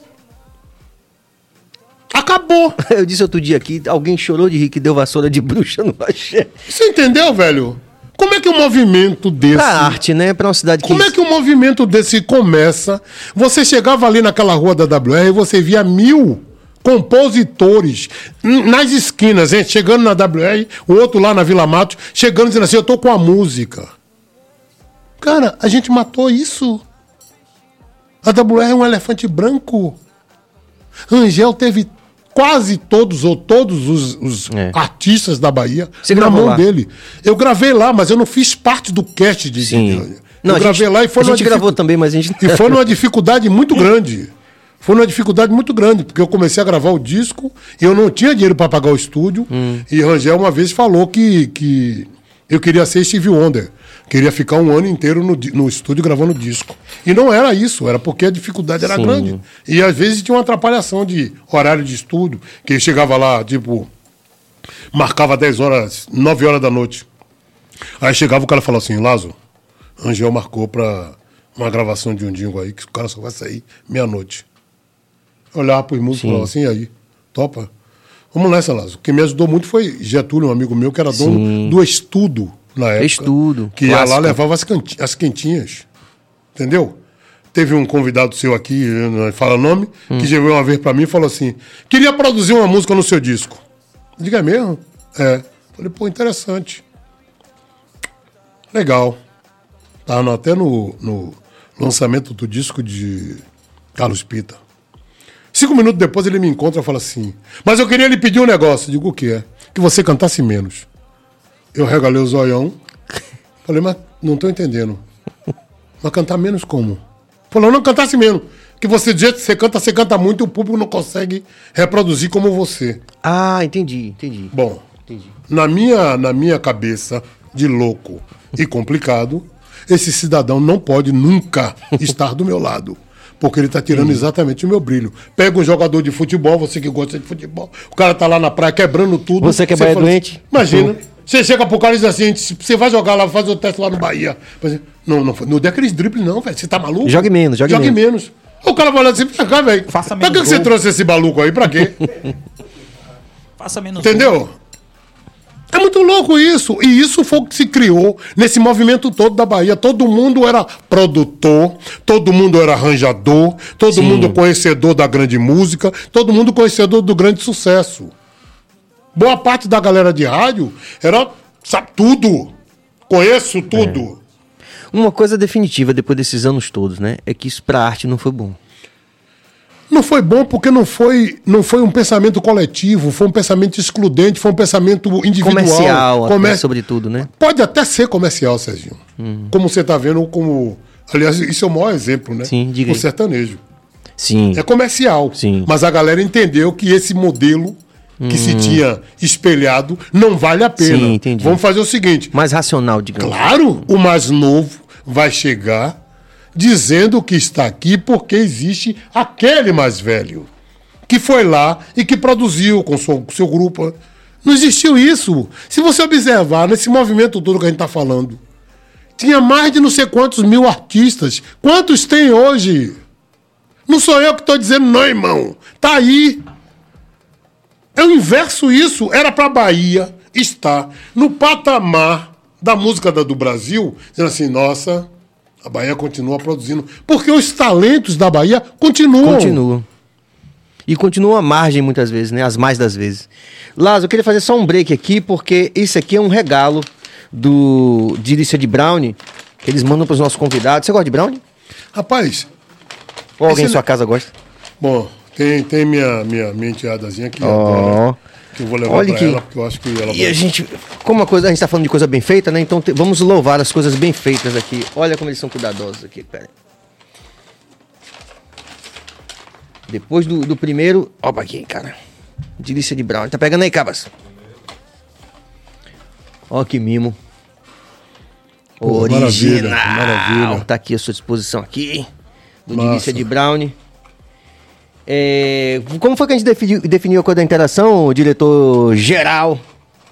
Vai ter um bloco só pra interação? É, ou- vamos fazer. Tem muita gente aí querendo. Eu fazendo falando pra caramba aqui, né? E eu Não, Lázaro, não, não por isso, é porque a gente tá mudando. Não, a gente tá mudando, o tentando ajustar o modelo pra gente valorizar as interações. Então a gente meio que tentou hoje. Você, na verdade, tá inaugurando um, um modelo de Novo- bloco de pauta, um bloco de interação. Exato. Tem muita coisa. Tem muita É. coisa. A gente vai escolher as melhores e tal. Mas não, não, aí. mas É não vai tem mais coisas que eu vou lhe perguntar. Eu quero Por falar favor, por sobre favor. várias coisas aqui. Mas vamos valorizar as interações. Vamos, Cabas? Tá pronto aí? Pronto. Ele Por vai, favor, a gente hein? vai lendo aqui. Não me metralha, hein? Vinícius Casais, Lazo, você já pensou em realizar algum trabalho com Mateus Aleluia? Acha interessante? Cara, seu Matheus é para mim é um ícone vivo, um griot e uma ancestralidade viva na qual tenho o maior respeito por ele. Inclusive, disse a ele no evento que nós fizemos lá com Isa. no- Sim, no- com no- Isa. no- na, na- aquele negócio lá de Brau. Na Devassa, mas foi o- naquele espaço lá de Brau, como é o nome? Não, lá no, no comércio. Trapiche. Na pista, não. Museu do Ritmo, isso. Eu falei, mestre, eu chorei ouvindo você cantando com seu violão e a orquestra Rumpilés lhe acompanhando e a sua voz ecoando naqueles quatro cantos.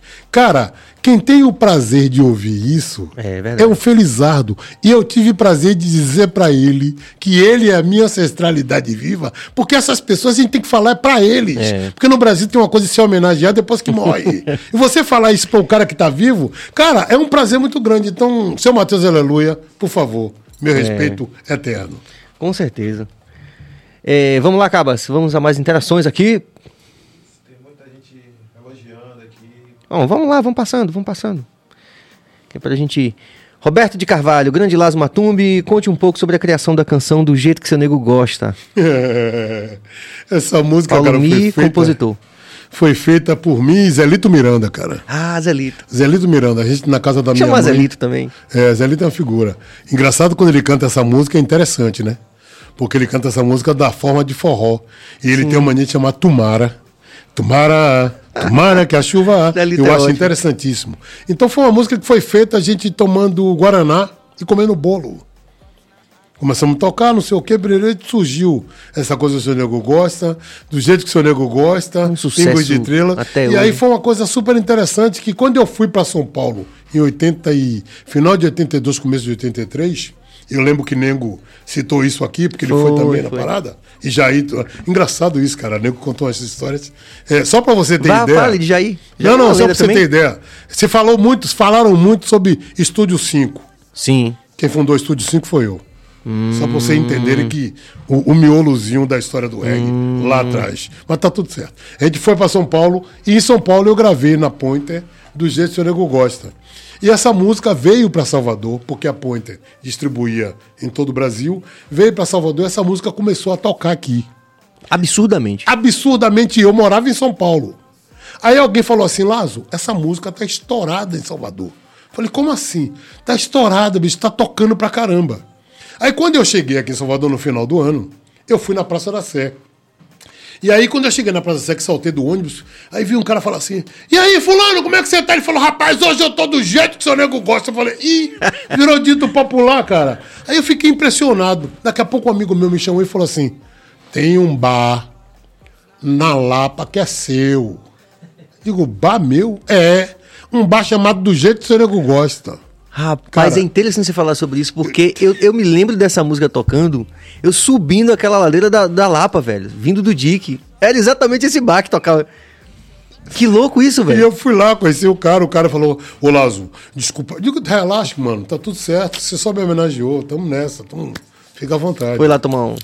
Nada, eu só passei, Sim. porque eu falei assim, eu vou lá levar pra ver onde é o bar. Me levou e falou, ah, o dono do- da música aqui. Aí o cara, cheio de dedo, é. eu digo, não, relaxa, tá tudo certo, irmão. Isso é uma homenagem que você fez pra mim. É. Bacana. E tudo verdadeira, certo. né? Vamos que vamos. Vamos lá, cabas!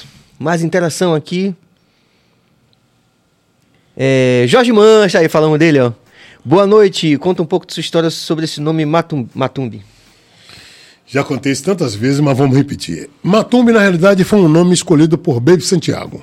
Quando eu fui gravar meu primeiro disco com ele, que foi um compacto que eu gravei em 81, é, outro dia até, eu até regravei essa música que, que, que, que eu lancei naquele, naquela época. Na época chamava-se Salve a Jamaica. E aí eu, junto com o compositor, a gente mudou e hoje ela chama-se Djamila, que é o nome da filha de um amigo dele. E Baby Santiago perguntou pra mim assim, Lazo, La- Lazo, Lazinho, como é seu nome artístico? Eu falei, cara, antes do Ileaê, me chamavam de Lazinho Diamante Negro. Depois que eu fui pro Ileaê, me intitularam Lazinho do Ilê. Mas eu, lá no Ilê era Lazinho do Ilê, mas como eu saí do Ilê, então não é mais Lazinho do Ilê. Lazinho Diamante Negro, ele falou, mas fica muito doméstico. Lazinho, uma coisa muito doméstica. Eu falei, pois é, né? Você tem apelido? Eu digo, cara, me chama de Lazinho, Lazão, Lazo, ele, Lazo. Eu digo, Lazo? Ele falou, é. É seu nome, né, Lazo? Eu digo, é, Lázaro Lazo, tudo bem. Lazo com dois Z. Aí eu falei, Laço? É meio italiano, né? Falei, não, não é italiano, não, rapaz. É Lazo mesmo. Eu digo, tá bom. Mas tem que descolar um outro nome. Eu falei, um outro nome? Ele falou, é. Matumbi. Eu falei, o que, que é o Matumbi? Matumbi é uma pedra sagrada da África. Aí eu olhei e falei assim, é mesmo? Ele falou, é. Matumbi. Só que naquela época, tinha-se por mania escolher um nome artístico forte. Se eu dissesse não, não gravaria o disco. Sim. Aí eu disse, beleza, Matumbi. Mas com o Mariano, que só fiquei com aquele negócio encanado na meu ouvido, dizendo assim, rapaz, vá saber o que que é isso, porque quando o nego lhe perguntar o que é Matumbi, você tem que responder que isso foi porque Baby Santiago colocou, vai ser um negócio deprimente. Aí, depois de um tempo, eu fui para São Paulo, isso foi em 81, eu fui para São Paulo final de 82, começo de 83, e tirei o Matumbi. Gravei os dois primeiros discos lá na Ponte, só Lazo. Só que o Matumbi nunca me deixou. Eu- as pessoas me encontravam na qual é Matumbi? Qual é Matumbi? Eu falei, que merda, velho.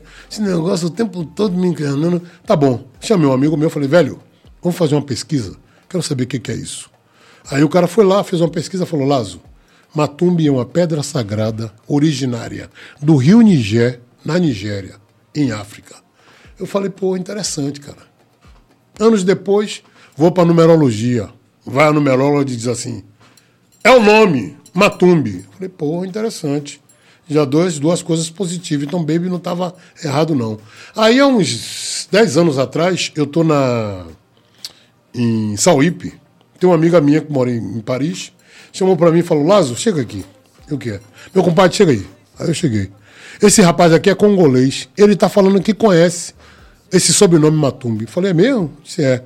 O que, que é esse sobrenome? Ele falou assim, nome de dinastia africana, de reis e rainhas do meu país, Congo. Eu falei, cara, pedra sagrada. a, a, a numeróloga disse que teve, agora você disse que é nome de reis. Agora é que eu não tiro mesmo, cara. E aí de lá pra cá tá, tá- já tá, né? Já é. Mas Lazo, de qualquer forma, é como eu falei antes, né? É, todo mundo sabe de quem tá falando quando a gente fala Lazo. Tinha uma dúvida, porque quando me chamavam de Lazo, às vezes achavam que era o irmão Lázaro. Não, mas ele veio depois, bem depois. Eu sei, mas a confusão do Lázaro, as pessoas faziam. Sim, Inclusive, uma vez eu estava no aeroporto, o cara falou assim: Parabéns! Eu digo, obrigado, irmão. Mas parabéns de quê? Eu não estou fazendo aniversário. Falou, Pela eleição que você ganhou, eu falei, não, não, não, não. Você está enganado. Eu não elegia nada. Não foi você, eu votei em você. Eu digo, não, você votou no outro. não foi eu. Tenha certeza disso. E muitas vezes as pessoas achavam que Sim, eu era o evangélico.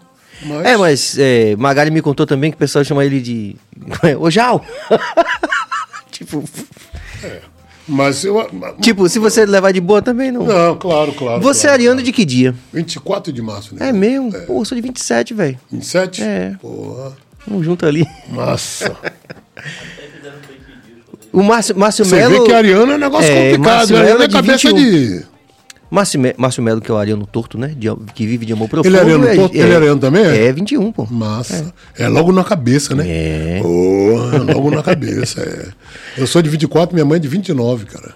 Meu pai era de 29. Olha só. Massa. No aniversário da cidade. É. Ela tinha o maior orgulho. Falou assim: meu filho, eu nasci no dia de Sexta-feira Santa e no dia do aniversário da cidade de Salvador. Eu digo, pode dizer, velho. É isso aí. Maravilha. Massa. O Caio fala aí, volta pro. vo- Aí. Lazo, o que é que você acha das novas vozes pretas na música baiana? A exemplo de Lued Luna, Suede Nunes, manda um abraço pra galera da Bacia da Cocota, aqui em Cabaceira do Paraguaçu. Suede mandou. Ah, a pergunta é só o. É, Você acha das vozes pretas? né? As vozes pretas, a Suede, pretas. a Suede tá junto também, né? É. Ah, certo. Uma delas. Ele Lued- falou, manda Lued- um abraço. isso, é. Manda um abraço pra bacia. Então, um abraço primeiro pra bacia das Da cocotas. Cocota. Da cocota. É, Aqui em Cabaceiras do Paraguaçu. É, Grande perto. abraço aí, meu povo. Um axézão. Cara, eu tô muito feliz com essas novas vozes negras que estão pintando, porque não estão pintando só como uma voz bonita. Estão pintando também com uma, uma consciência, uma postura, sabe, política, social, que eu acho interessante, até porque não dá para nenhum cantor ou cantora negra chegar só no oba-oba. Então, che- chegar com embasamento. Eu estou muito feliz com isso. Parabéns para elas.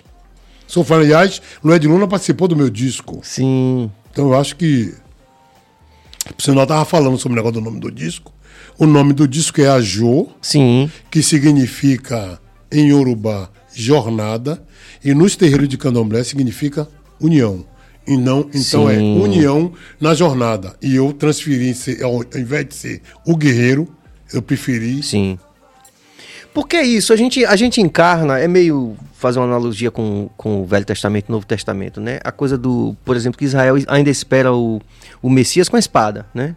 O do Velho Testamento, não é isso? E, e o nosso bom Jesus, ele veio com acolhimento, né? Com aquilombamento, né? Com amor. Então, eu, eu vejo claramente, eu tenho certeza que não sou só eu. Eu me lembro que Juliana Ribeiro, você falou mais cedo, Juliana falou assim: ah, quando o Lazo sobem, a gente percebe que os encantados sobem junto, assim. Eu achei bonito ela falar isso, né? Legal. Porque uma vez a gente participou de um show de, lá, de Saulo no, no parque da cidade. Cidade.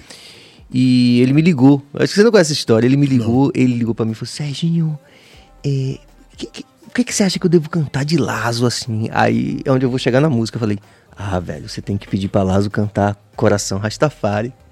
E por isso que ele incluiu aquela música no repertório, que ele me perguntou. Olha só.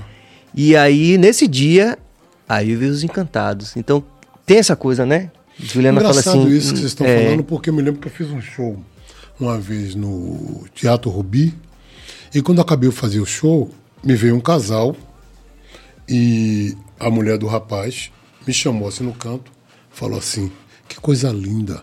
E eu, obviamente, achando que ela tinha gostado do show, falei: pô, muito obrigado.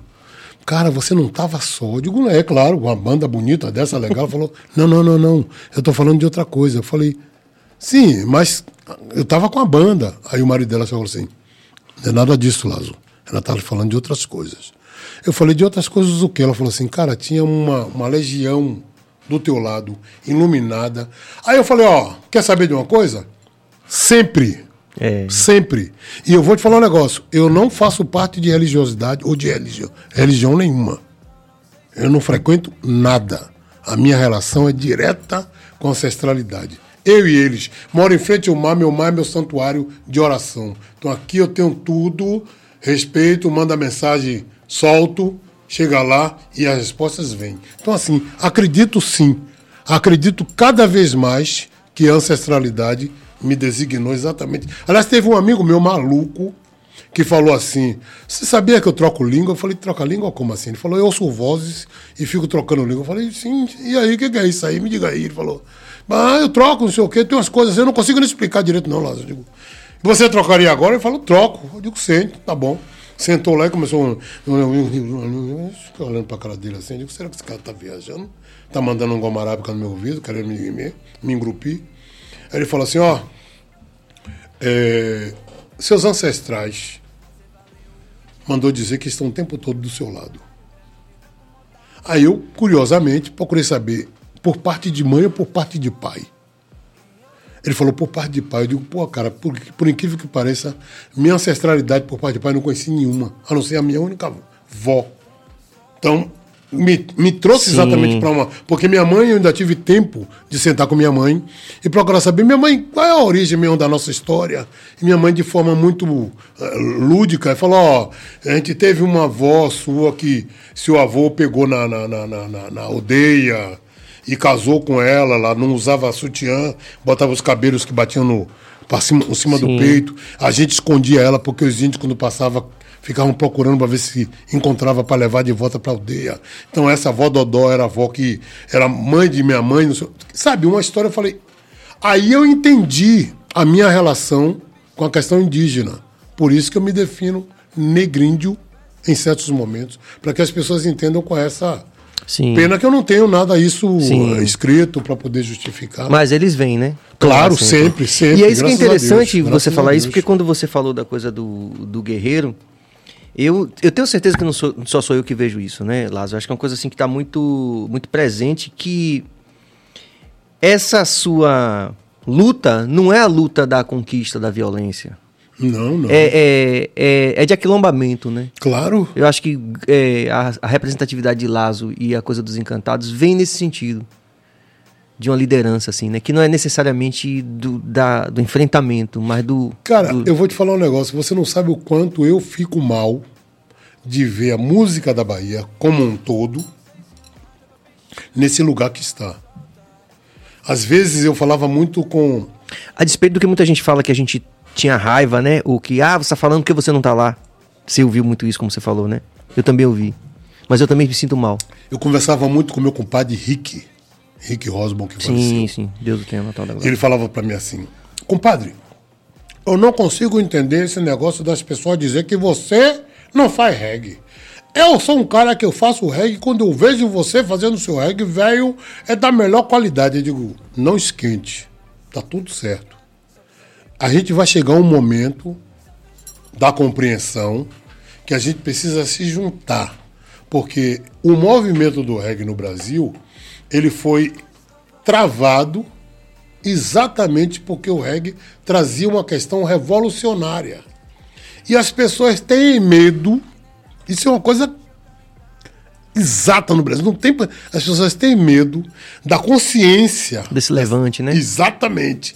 Então, Rick, tá tudo certo.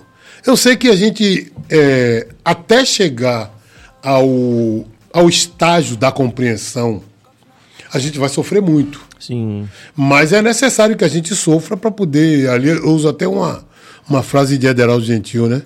Ostra nasce do lodo, gerando perolacinhas. Então eu acho que tem que ter isso mesmo. Mas eu fico muito triste, porque assim, eu gostaria de ver o reggae da Bahia num outro patamar.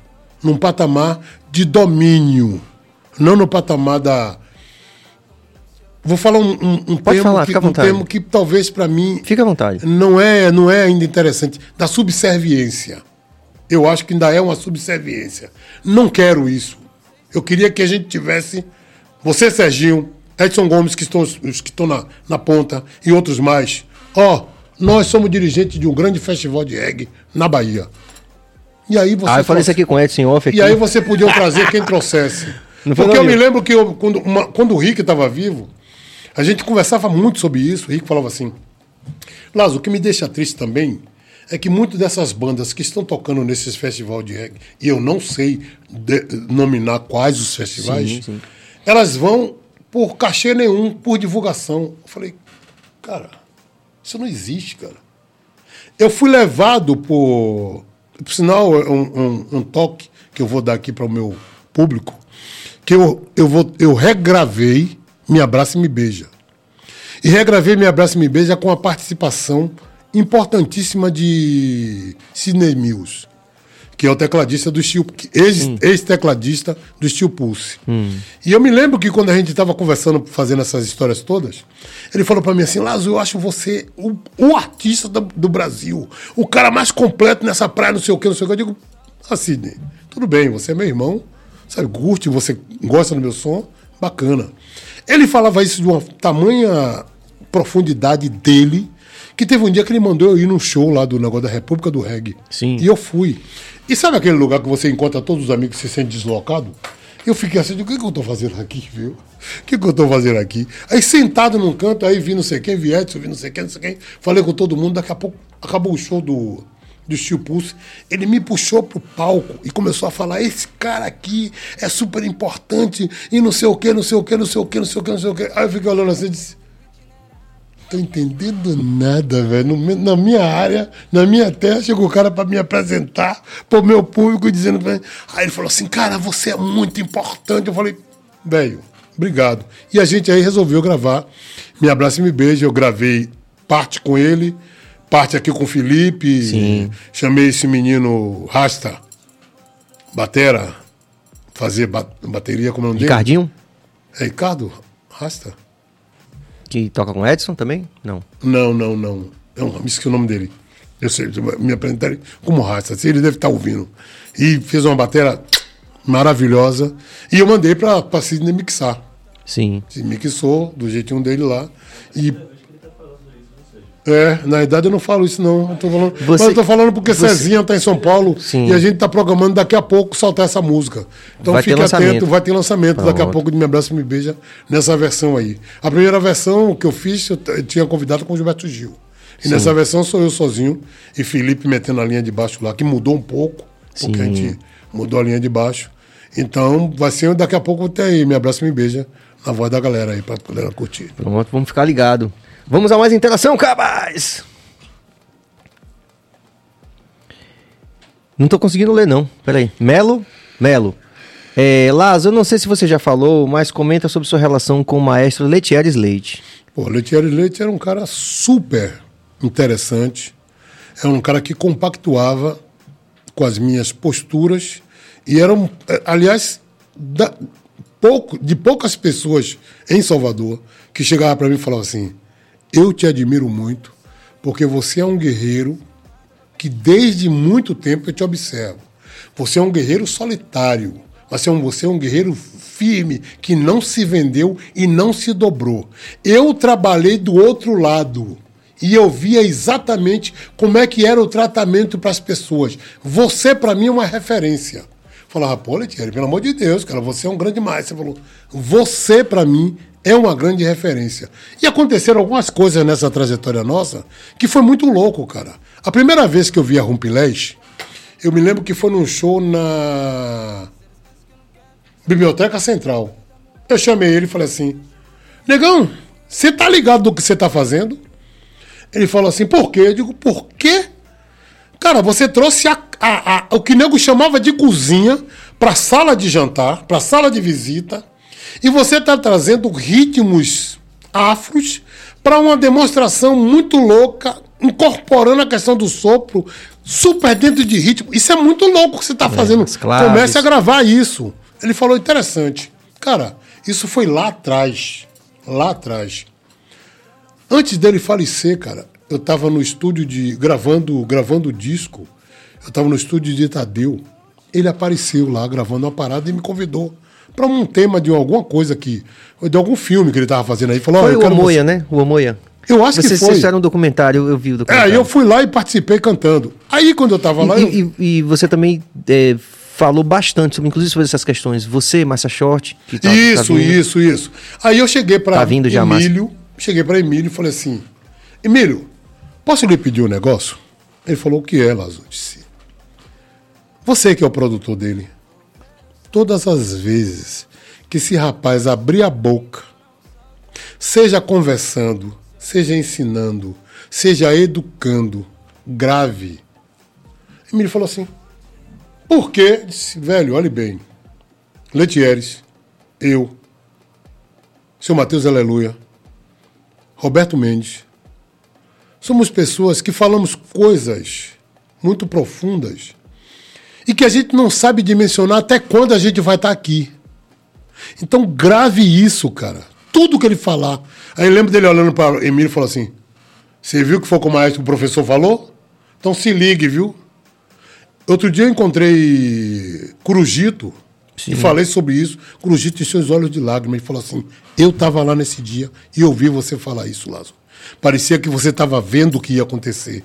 É muito louco isso, porque era um cara que ele tinha essa noção. Tinha, exatamente. Tanto o que a gente fazia mostra parte, muito isso. E a gente fazia parte de um, de um, de um movimento que surgiu na, nessa onda da Lei Aldir Blanc, que foi o a Frente Marginal de Arte Negra, que foi um agrupamento de artistas negros que fizemos e conseguimos, através da frente, um- um- um, a conquista de que o governo nos desse 50% das cotas para os artistas negros. Não conseguimos no município, Sim. mas não, no estado a gente conseguiu 50%. Tinha uma co- um monte de coisa envolvido, tinha a questão da política que ia rolar e, e então a gente conseguiu. Isso pra gente foi uma vitória e ele dizia assim, cara, eu nunca tive num agrupamento de pessoas que pensasse a nossa história de uma tamanha força e para frente.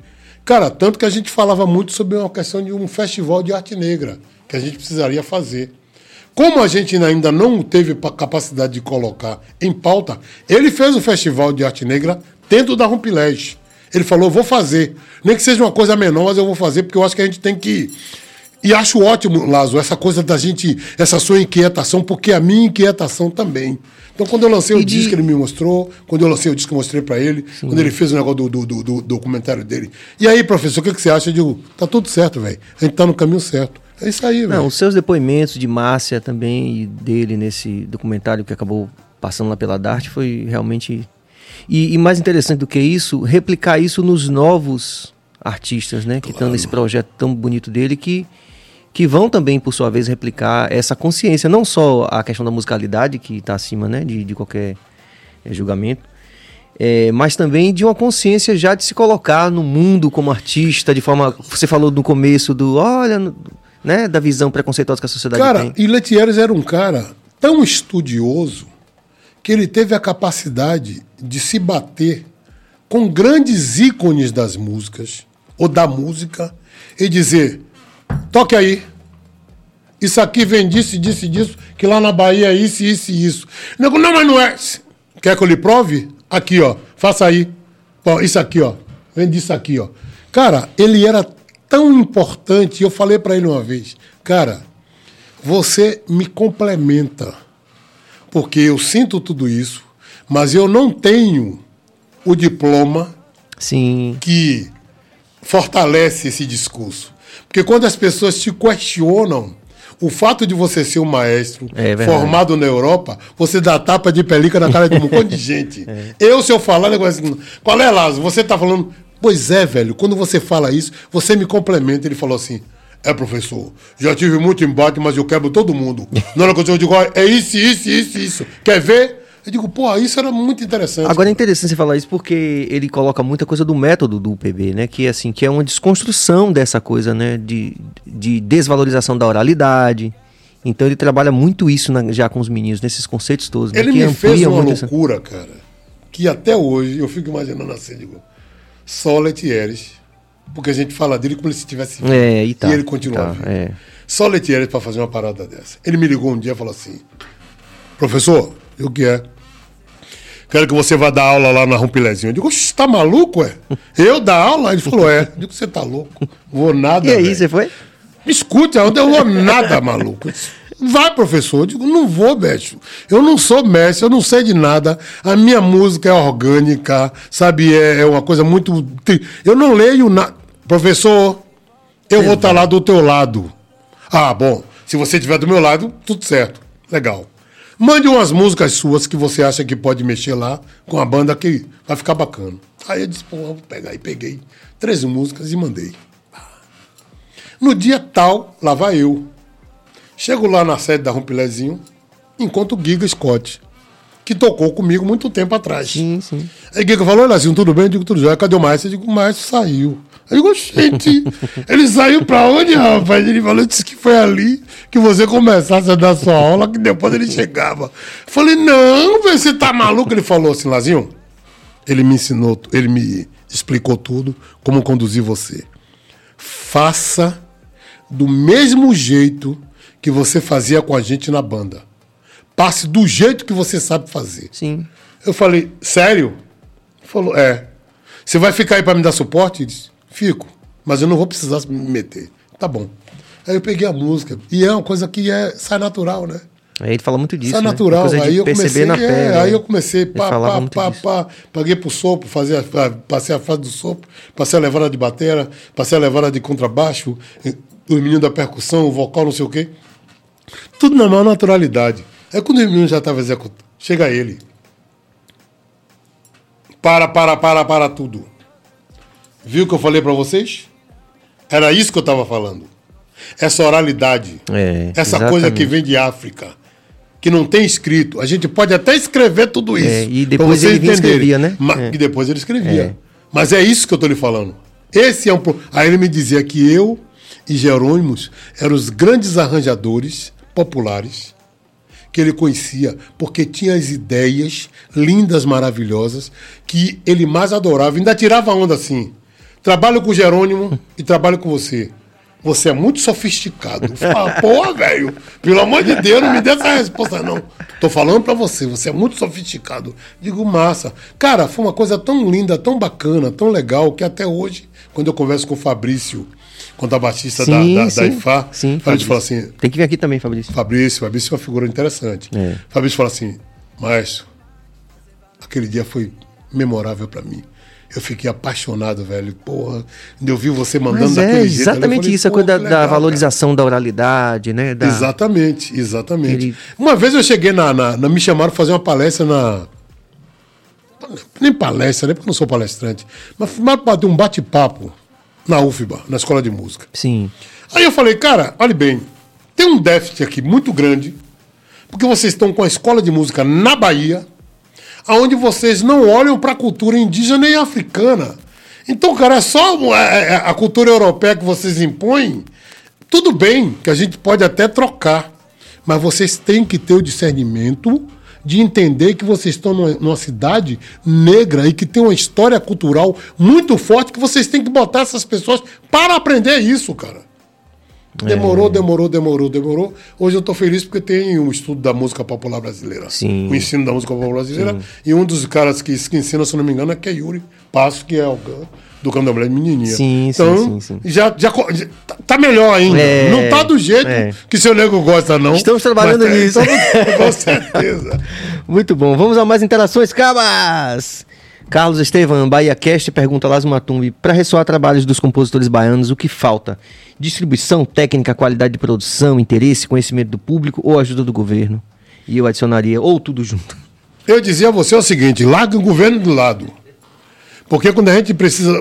Você, ouviu a fala que eu disse no início, que os governos olham para a cultura de uma forma pejorativa. O dia que eles olharem para a cultura e entenderem que a cultura é uma vertente bastante rentável, como é turismo e outras pastas mais, aí sim, eu digo a você que a gente vai. Claro que eu não vou dizer a você que descarte os, os editais, que descarte as possibilidades de ajuda. Não. Tá lá pra isso, é nosso, Claro, né? é nosso. O dinheiro está aí exatamente para isso. Mas faça a sua música acreditando que você vai conseguir atingir o outro. Quando você fizer isso, com certeza todas essas vertentes que a gente vai depender chegarão. Porque o grande lance é você conseguir passar. E hoje em dia, aliás, eu falava isso lá atrás, e eu digo a você até hoje, eu sou dependente. Arlon me ajuda bastante. Cezinha lá em São Paulo me ajuda bastante. Os meus filhos me ajudam bastante.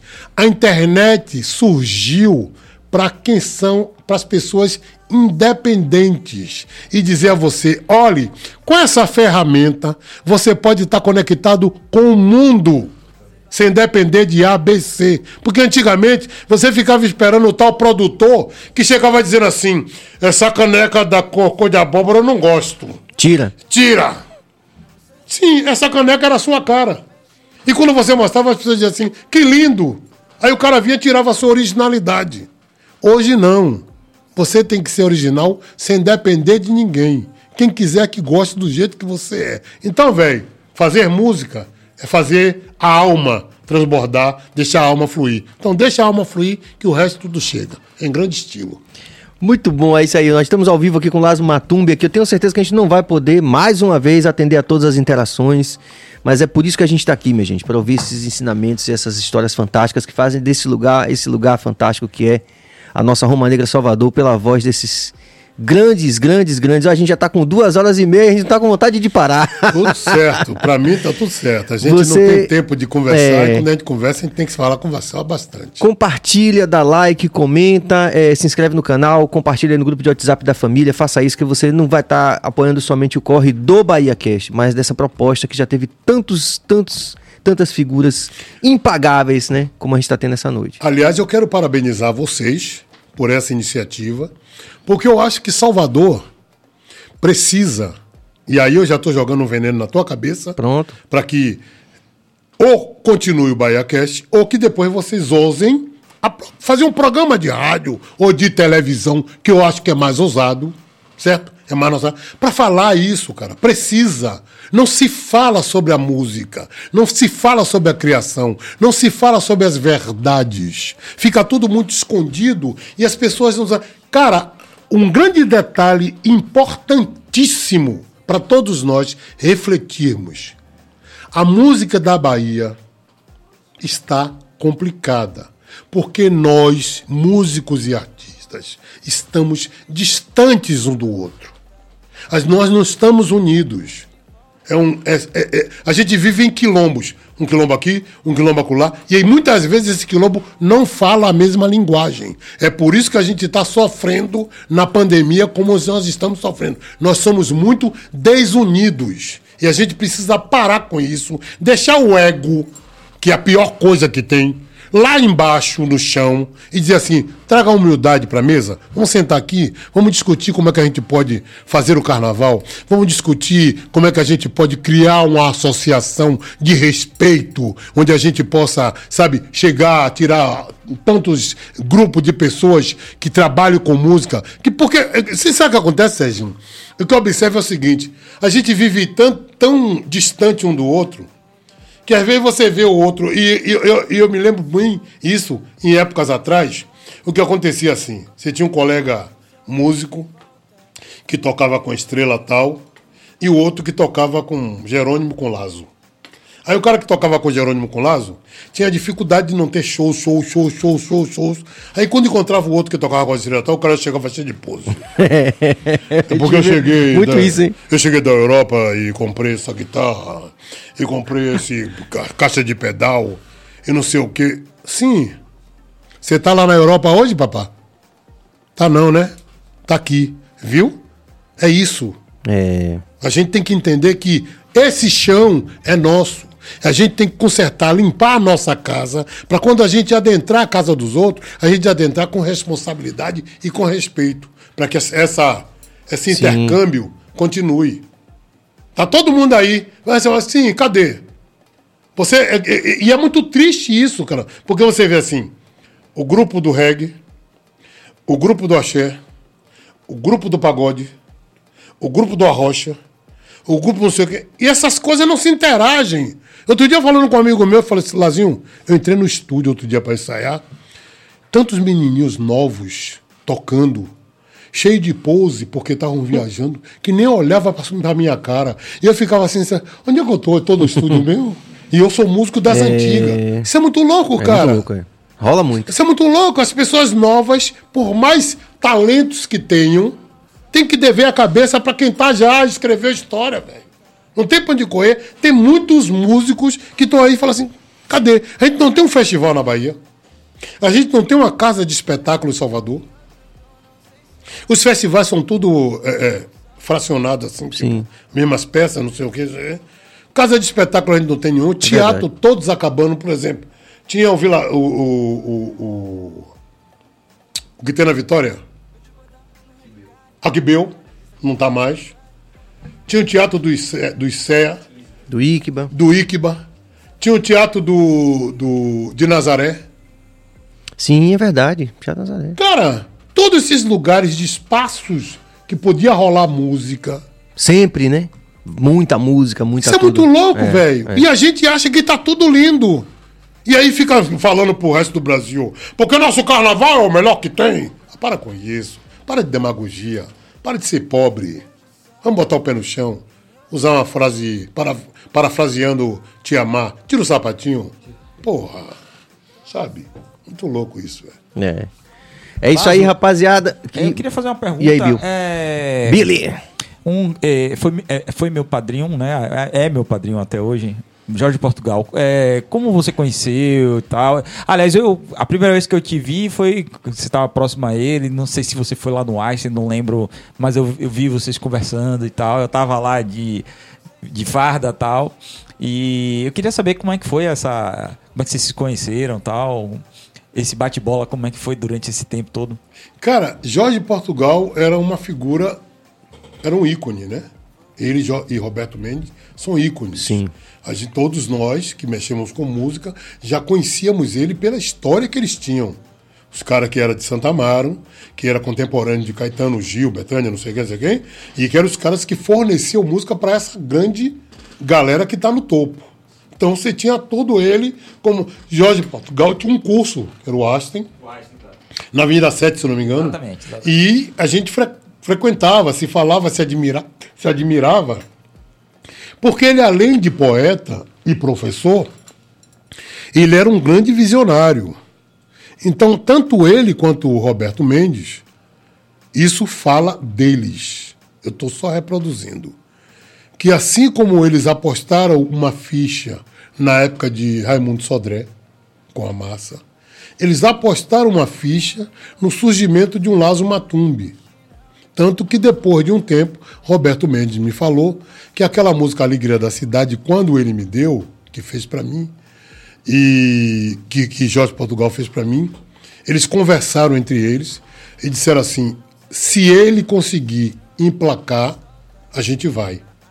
Porque se entendia que para chegar no cenário nacional precisaria ir de turma, como foi antes. Sim. Novos Baianos, é, Doces Bárbaros, eles- Sim. aquele agrupamento. E ele achava que a gente poderia fazer parte. Nunca falamos sobre isso. Nunca falamos sobre isso, porque, como eu falei antes, ele, ele andava nos meios e ele conseguiu observar todo o movimento do que acontecia. E nunca falou diretamente para mim, até porque seria, seria, seria injusto. Mais uma vez, eu me lembro que em São Paulo, Roberto Mendes, eu estava no café da manhã com um cara de Santa Amaro que trabalhava comigo, chamado Zeda.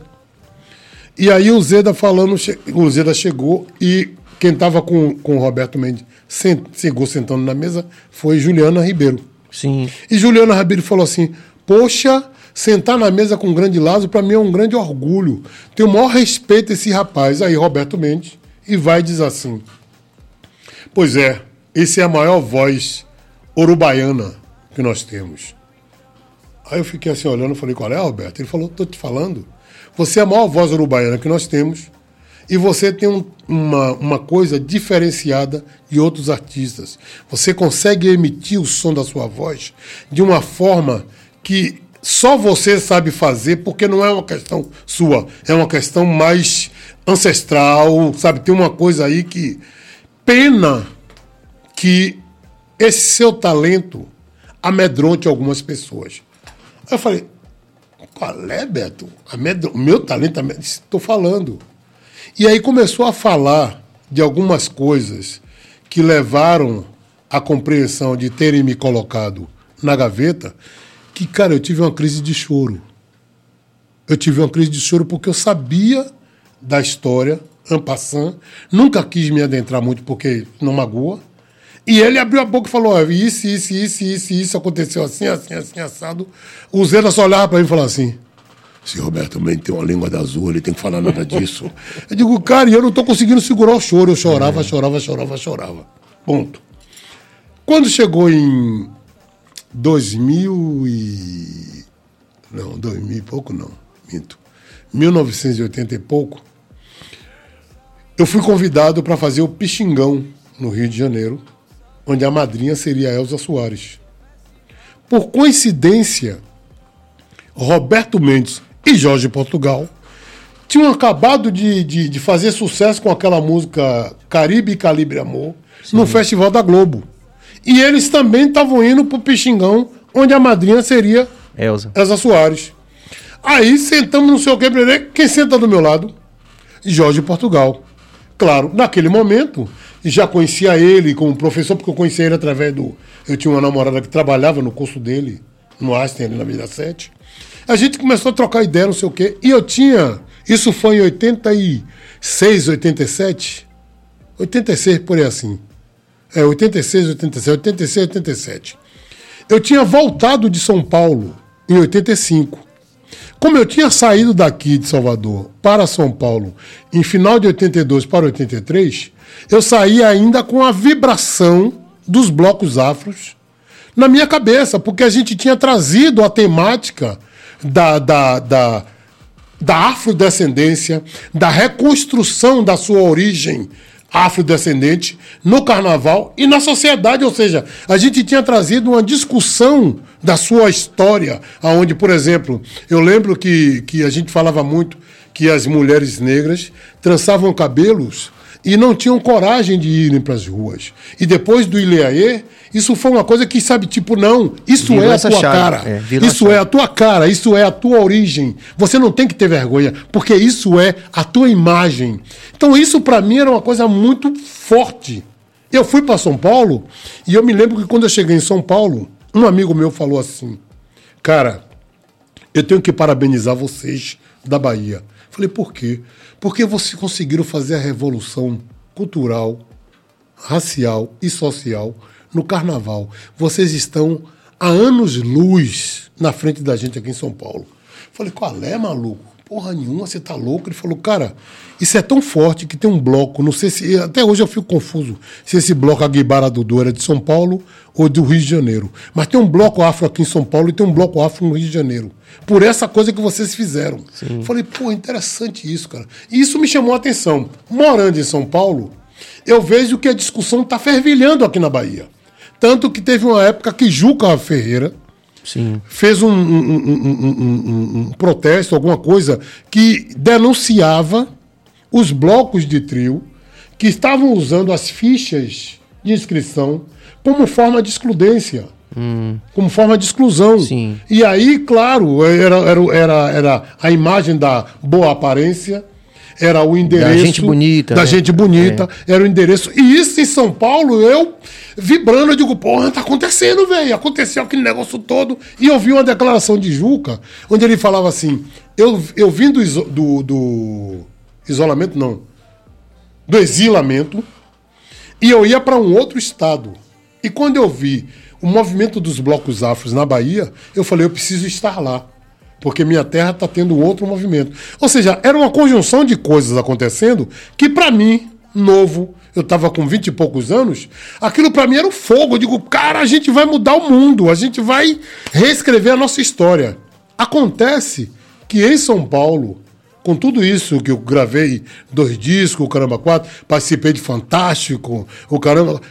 Eu vou e vejo as diretas já, em 85 Cara, aquilo me tomou.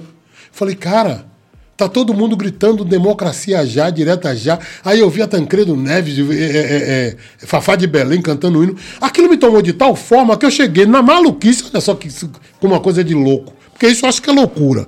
Cheguei para um amigo meu e falei assim: preciso voltar para Salvador. Você, precisa voltar pra quê, velho? Cara, esse movimento que tá acontecendo no Brasil vai resvalar lá eu quero estar lá, velho.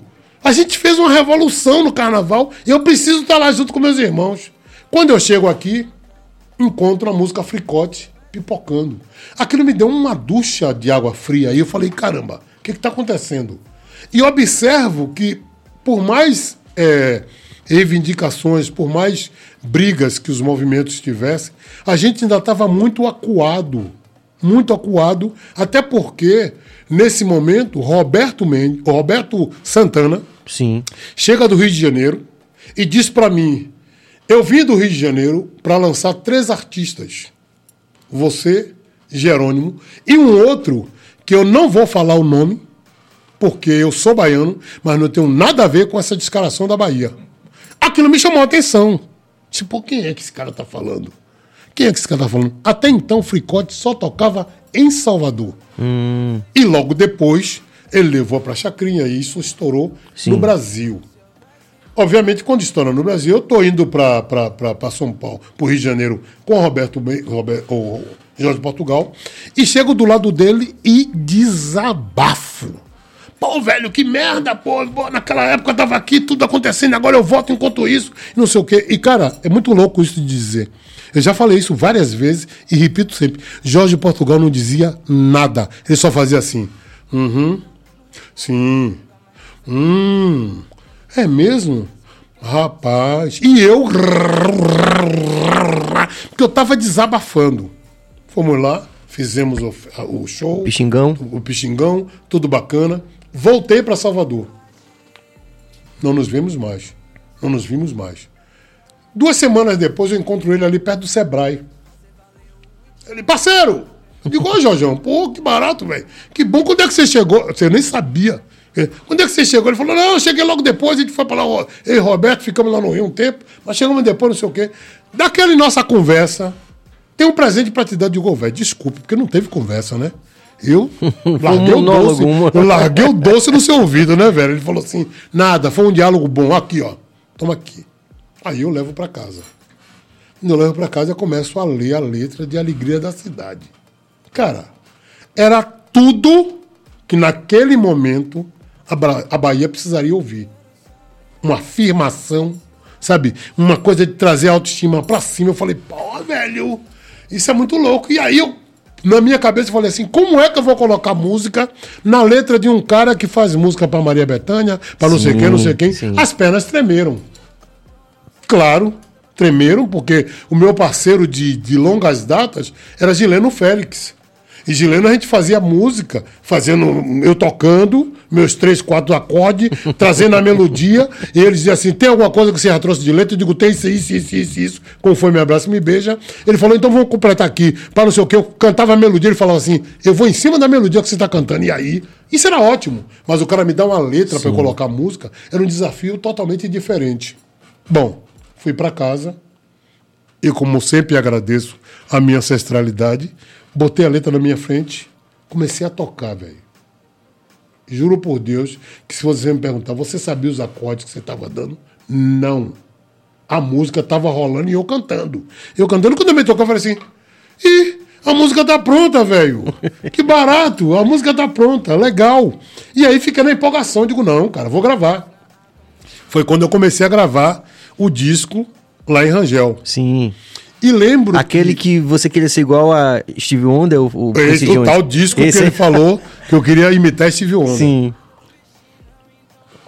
Só que a dificuldade para eu gravar o disco era tão grande que Gileno, meu parceiro, falou assim: ó, eu advogo para um cara que é dono de uma casa de disco, ataca disco.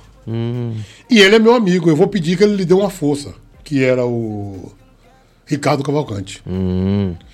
Eu vou pedir para ele dar uma força nessa coisa da gravação do disco. Ele tem um selo. Depois do disco, você pode ver, conversar com ele para ver se ele lança lá pelo selo dele. Eu, tudo bem.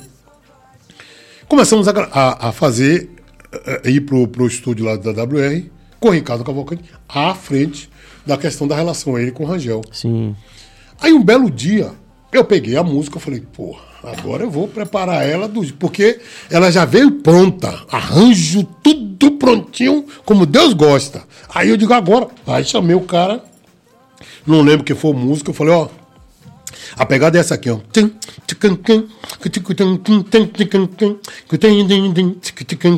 Aí comecei a cantar. Daqui a pouco eu vejo o Ricardo falar assim: Que música é essa, mãe? Que música medíocre? Eu, como assim, velho? Como é que Gileno faz uma letra medíocre dessa? Cara, me deu um. Sabe aquele estalo que faz? Pim! Eu falei, como, rapaz? Eu não entendi o que você falou, repita aí. Como é que Gileno, um cara que é bom, um cara bom advogado, faz uma letra medíocre dessa? Eu falei, caramba, bicho. Ele tá achando que a música é de Gileno. Aí fiquei assim, sabe aquele momento que dá um branco, você fica. Aí ele falou, vou no banheiro. Aí quando ele voltou, eu tinha pego a letra, dobrado e colocado no bolso. Aí ele falou para mim assim: "E aí? Já tá pronto o arranjo?" Eu falei: "Não". Mas por quê? Eu digo, porque a música já cumpriu o papel dela, encontrou um racista na frente dela. E eu não vou gravar essa música. Não vai gravar, não? Eu digo, não. Ah, tá bom. Aí comecei a fazer outras coisas lá com os músicos, não sei o que, pra ele. Pronto, a partir dali também a nossa relação Sim. foi embora. Sim. Duas semanas depois aparece Margarete dizendo assim: Lazão, eu tô gravando um disco aí, você tem alguma música que possa me mostrar? Eu falei: Porra, preta, tem uma música aqui que eu acho que é interessante. Na sua voz, e já viajei, Sim. digo, cantado por Onegona, tá tudo certo, velho. Vamos nessa. E aí, digo, quero lhe encontrar. Pra dizer como é que eu canto essa música. E aí foi que tem aquele negócio do Nosso céu! Eu digo, ó, tem esse falsete aqui que eu acho que é interessante. Você ir na praia, aí fui, pá, mandei. Ela leva a música. Ela leva a música e grava.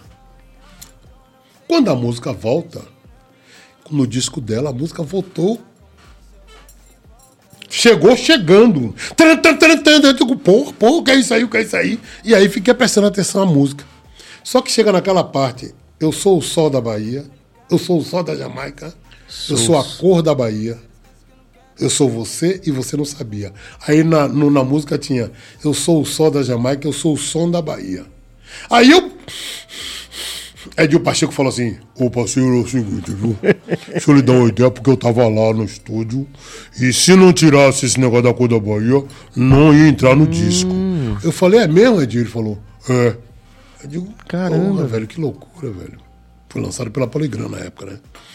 Aí eu cheguei pra Jorge e falei: Jorginho, e aí, o que, que você achou? Ele falou assim: Achei que ficou muito alegre, né, pra, pra o conteúdo. Sim. Eu falei: Ó, foi gravada. Ficou muito alegre. Mas a música tem vida. Quem sabe? Cara, não deu outra, velho. Não deu outra. A música É, Pum. grandona, grandona. ficou grandona Todo e mundo no tocava. meio do, do movimento Axé Music, ela ficou estourada com Margarete. Tanto que e nos anos 90 eu vim trabalhar com Jimmy Cliff e eu lembro que eu vim com, a- com um grupo de Jimmy Cliff fazer uma turnê aqui no Brasil. E aí, quando eu comecei a tocar música, alguém falou assim. Ele toca a música de Margarete muito bem, viu? Eu falei, que massa, velho. Já não é mais minha. Então, assim, cara, eu sou agradecido com ele dessa história toda. E de lá pra cá, a gente desenvolveu uma parceria assim. Aquela parceria tímida. Até porque eu não tinha coragem de ficar cobrando a ele música, porque ele era parceiro oficial de Roberto Mendes. E como eu tenho muito respeito a eles dois, eu ficava na manhã. Teve um outro projeto que Roberto Santana encabeçou, que falou assim: ó, você vai cantar a música de Jerônimo, Jubiabá, mas tem uma música que eu quero que seja feita por você, Jorge Portugal. Ele faz a letra e você faz a música. Aí trouxe Óleo de Xangô. Que eu fiz a, a música. Quem gravou no disco na época foi o Will Carvalho. Ah, Will. O Will Carvalho. Aí passou, passou, passou, passou, passou. De tanto Margarete gravar, vai eu e gravo essa música depois que gravo o disco na Jamaica.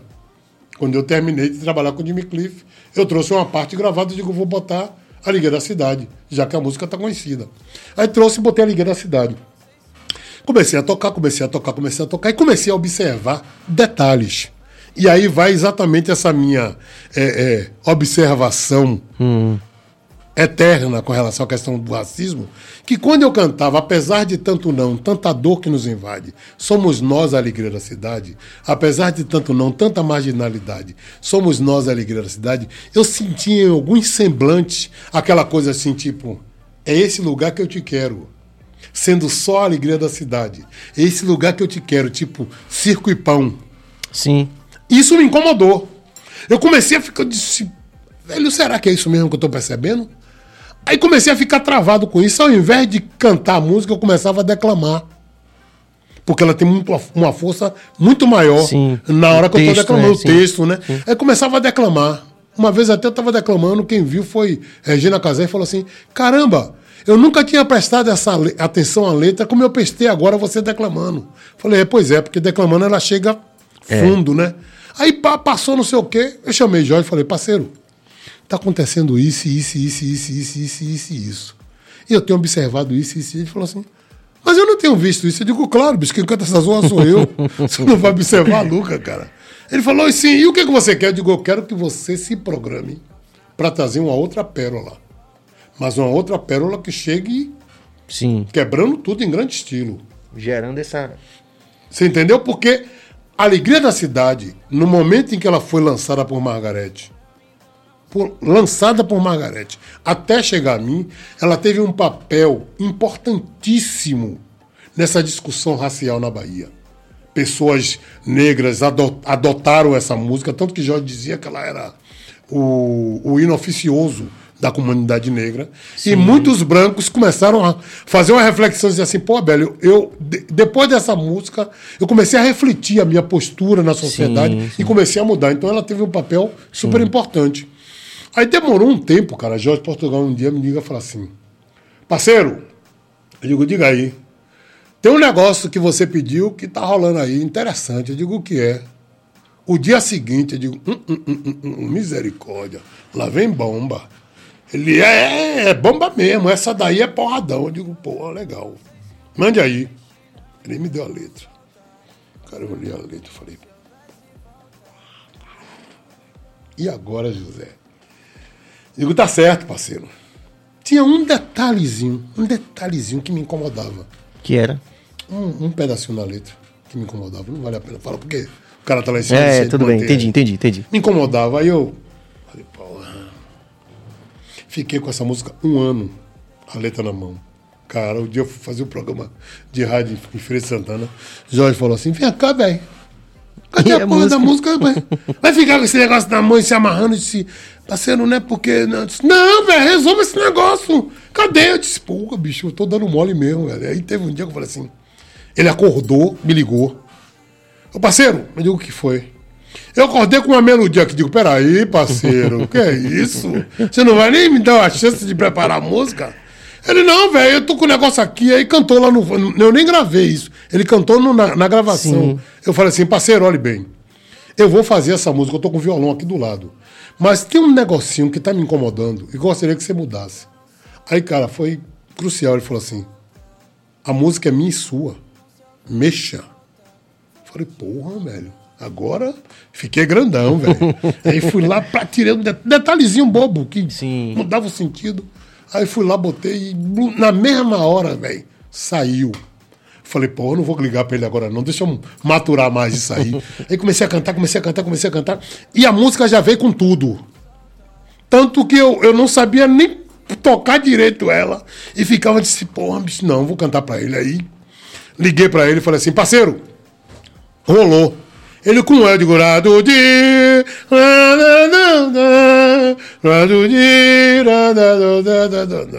No dia 14 de maio eu saí por aí. Aí pá, pá, pá, pá. Quando eu acabei de cantar, ele tava assim.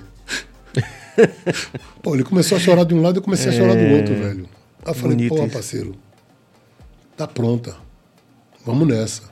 E aí, daí em diante. Então é uma parceria sua e dele. Minha e dele. Aí já fiquei na febre de mostrar pro público essa música. Não conseguia, porque eu, eu- eu ainda não tinha o domínio Sim. dela direito. Aí um belo dia eu fui participar do.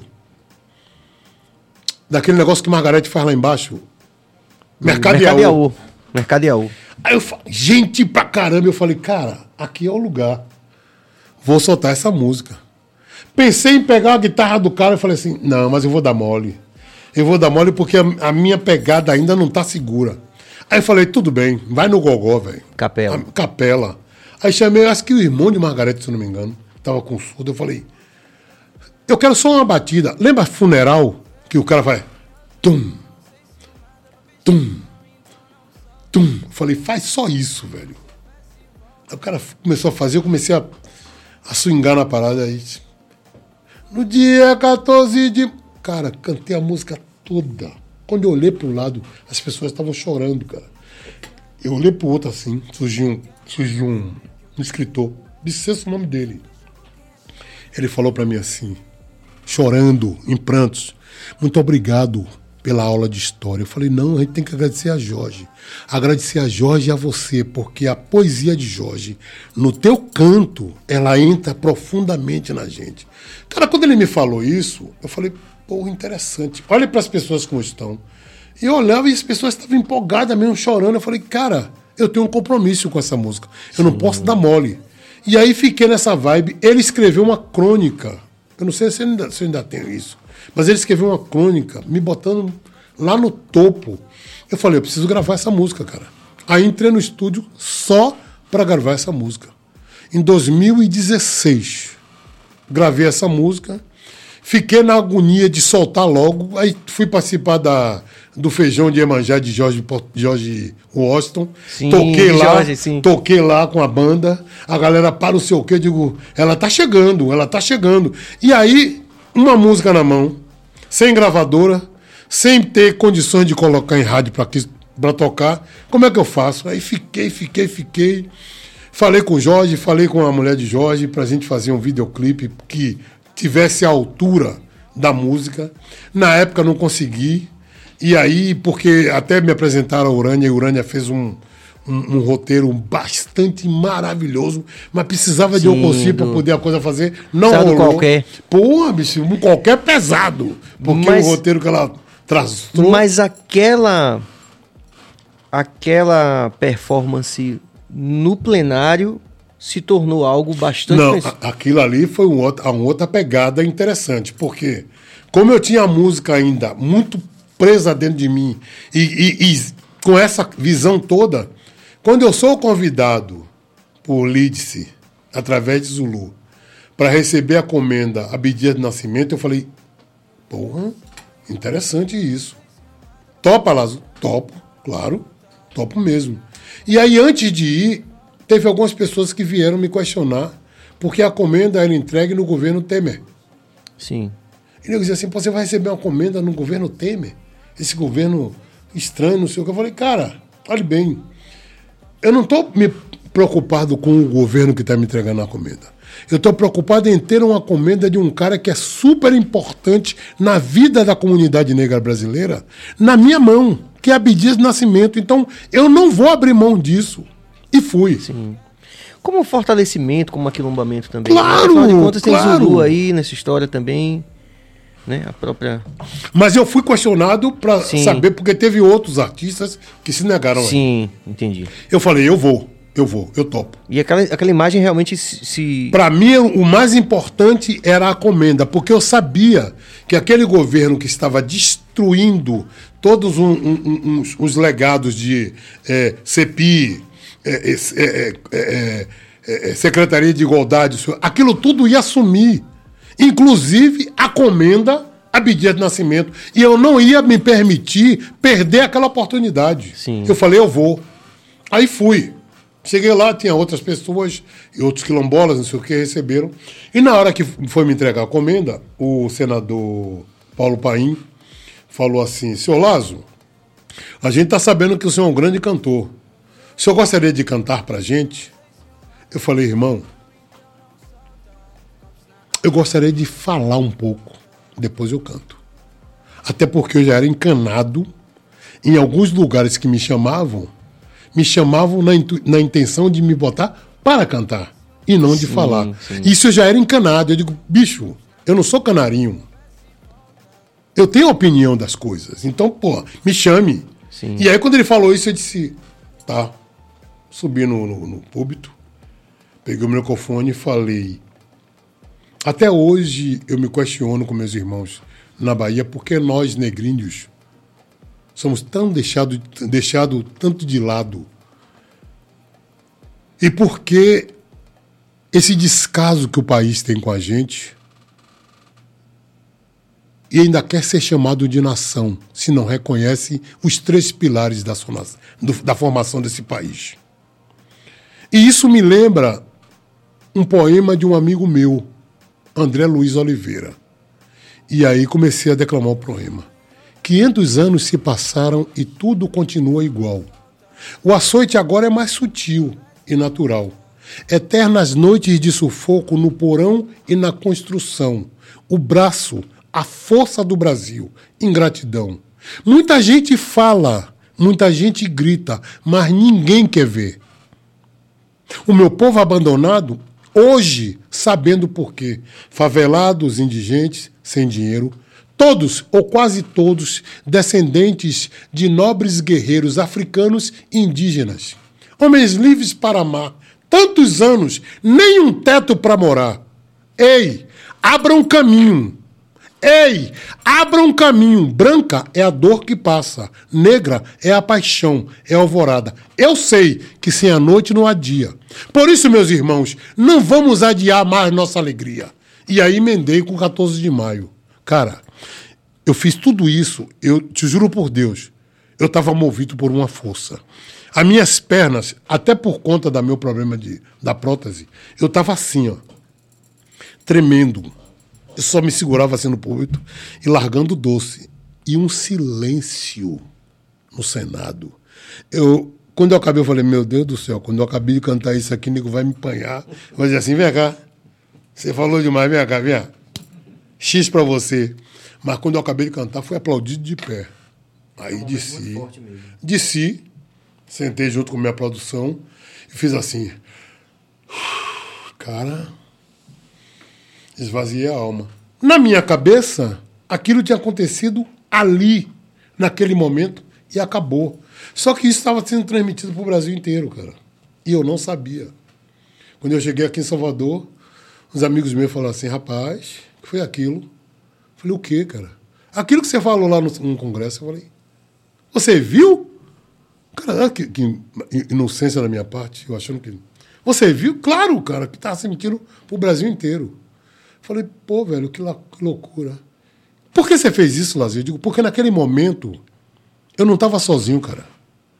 Naquele momento eu estava representando minha gente. Eu precisava falar a verdade. Que minha... Imagine quantos de nós temos a oportunidade de estar Sim. naquele lugar, na casa que decide a vida de nós brasileiros. E eu não tive a oportunidade de falar. Cara, saiu. E saiu da alma e do coração. É um grande momento também, né? Apesar de não ser, assim, estritamente musical, mas um grande momento ali que... Para mim foi super importante, inclusive Pra nós todos. eu não dei muita importância a isso por conta de aconteceu, foi a premiação. Em 2020 isso viralizou de uma forma que eu falei, que loucura É. isso, cara. Que loucura. Aí fortaleceu mais, né? Eu digo, não, vou gravar. Gravei e aí lancei. Lancei no Zap, cara, que loucura. Saí distribuindo a música no Zap pra todo mundo. Que loucura não, é exatamente, é, né, o, a própria coisa que você falou de, Imagina. de alcançar o outro, né, de... Toma aí, velho. Eu vejo aí, ó, 14 de maio, não sei o quê. Transbordar a alma. Cara, Lázaro, eu não queria que você. é, você já caiu naquela categoria aqui do Baiacast, que aqui, na verdade, foi só a parte A. A parte B a gente vai ter que marcar outro dia, que ainda tem muita história. vamos que vamos. Mas eu não queria que você de- saísse daqui sem falar sobre Coração Rastafari, Se fala coração, safari é a música. a música. A música, na realidade, eu fui, eu fui presenteado por essa música, que é de Djalma Luz, um grande amigo meu, que hoje tem um Pai de filho. Djalminha, Pai de Djalminha teve que aqui e contou essa história. Djalminha, que é um grande músico, que é maravilhoso. E essa música... Olha ele aí, o Djalminha. Djalminha. Ah, Djalminha. A Bahia é gigante em número de artistas de qualidade inquestionável, mas o mercado ainda investe na mediocridade. Triste Bahia. Benção, meu mestre. O nosso pai, nossos orixás, todo que lhe abençoe, irmão. Sempre. Cara, eu estava em São Paulo. E eu lembro que, que essa música já era tocada no bloco Malê de Balê. Quando a conda do reggae, não sei o quê, já era tocado no Malê de Balê. Aí Djalma falou assim, Lazo, eu tenho uma música que eu gostaria que você gravasse. Eu digo, pô, velho, bacana. Manda aí pra mim. Quando ele mandou, eu falei, cara, essa música é linda. Pô, E fala de aquela- Bob Marley sem tocar no nome dele. Vou gravar. Aí na- a- uma- isso foi, essa música foi um dos motivos de briga lá com o Filó. Sim. Porque eu cantei essa música no falsete. E ele não queria. Ele não queria. Ele falou, pô, cara, como é que você vai gravar uma música e vai querer que o Brasil ouça essa música dessa forma? E eu, da forma muito ousada que sou, falei assim, velho, é o seguinte, quem tá botando o prato na mesa sou eu. A comida quem tá servindo sou eu. Se você quiser, você come, se não quiser, jogue fora. Mas o quem tá ditando sou eu. Falou, é sério? Eu disse, é sério, vai ter que ser assim. Porque naquele momento, lá dentro, no fundo do meu eu, eu sabia que essa música tinha uma mensagem tão forte que ela não poderia ser gritada, ela tinha que ser cantada de uma forma suave que penetrava. E aí eu comecei. No horizonte vazando o meu grito, vai encantar aquele negro bonito que transava bem o corpo e o espírito. Cara, ela entrou de uma forma tão linda, tão linda, que depois eu disse, eu ainda fiquei encanado com essa. Porque quando o nego lhe diz uma coisa, É, por sim. mais que você tenha firmeza, isso lhe chama um pouquinho pra você ficar na dúvida, né? Eu digo, será que as pessoas não vão gostar, velho? Será que o nego vai encanar por causa disso? Contrário, maluco. Contrário. É. As pessoas receberam essa música de tal forma que até hoje ela me persegue. Onde eu vou, as pessoas falam assim: coração Rastafari. É. Eu digo, pô, que barato. e Djalma Luz, como sempre, pioneiro, me presenteia agora com uma outra música chamada Basta. Que eu falei, parceiro, essa música é linda demais, cara. Posso mexer um pouquinho, botar alguns detalhezinhos ali? Fica à vontade. Aí me deu a parceria e a gente Sim. lançou uma música que é uma música porradão, que diz basta de racismo, basta de feminicídio, basta de, de uma série de coisas ruins. Muito legal, cara. Djalma Luz é o concurso. Sabe aquele cara que você, lá no cantinho dele, na tranquilidade dele, você menos imagina, daqui a pouco ele solta uma. Veja isso aí. Não é à toa que Djalminha É, existe com essa- esse talento todo, né? Meu amigo Lazo, é... vamos ter que voltar outro dia aqui pra gente contar umas histórias Vamos que a gente. nessa, muita nessa. gente, muita interação, com certeza, é, que atestam esse prestígio, né? Essa representatividade que você tem. Eu não posso nem falar muito. Vamos agradecer nessa, aqui, agradecer em nome de toda a equipe aqui a sua gentileza, né? De você é, dividir esse- esses ensinamentos aqui, a sua história com a gente. E dizer que você pode terminar falando o que você quiser pra rapaziada. Com certeza é uma mensagem de Lazo. Num momento como esse, é um bálsamo pra todo mundo que tá acompanhando aqui o BaiaCast. Eu queria dizer que, não- na realidade, não é nem ensinamento, mas é troca. É troca e aprendizado, porque eu sou um eterno aprendiz. E eu acho que nessa troca a gente aprende juntos. E o que eu posso dizer para minha gente é que desistir jamais. Continuar sempre. Eu sei que a luta é árdua, a estrada é longa. Mas com certeza a vitória é certa. Vamos para dentro. Ninguém derruba a gente, não. A gente tem fé. A ancestralidade está colada com a gente o tempo todo aí, iluminando nossos passos. Vamos pra gente. Eu sei que é duro, eu sei que é difícil, mas não é impossível. Axé para todos. É isso aí, rapaziada. O BaiaCast aqui. Amanhã a gente tá com o nosso amigo Freitas Filho também, que vai contar muito da história dele de artista visual, de fotógrafo, a história dele com o Coabales, que é um projeto fantástico. E na quinta a gente vai ter também a rapaziada dos ativos resistentes. E a sexta? Sexta-feira. né? Ah, não é na, na quinta? Tá bom, enfim. Tá lá na agenda. Acompanha aí o nosso Insta, acompanha a gente aqui no YouTube, aquela história que vocês já sabem. Muita paz e muita luz. Axé. Axé sempre.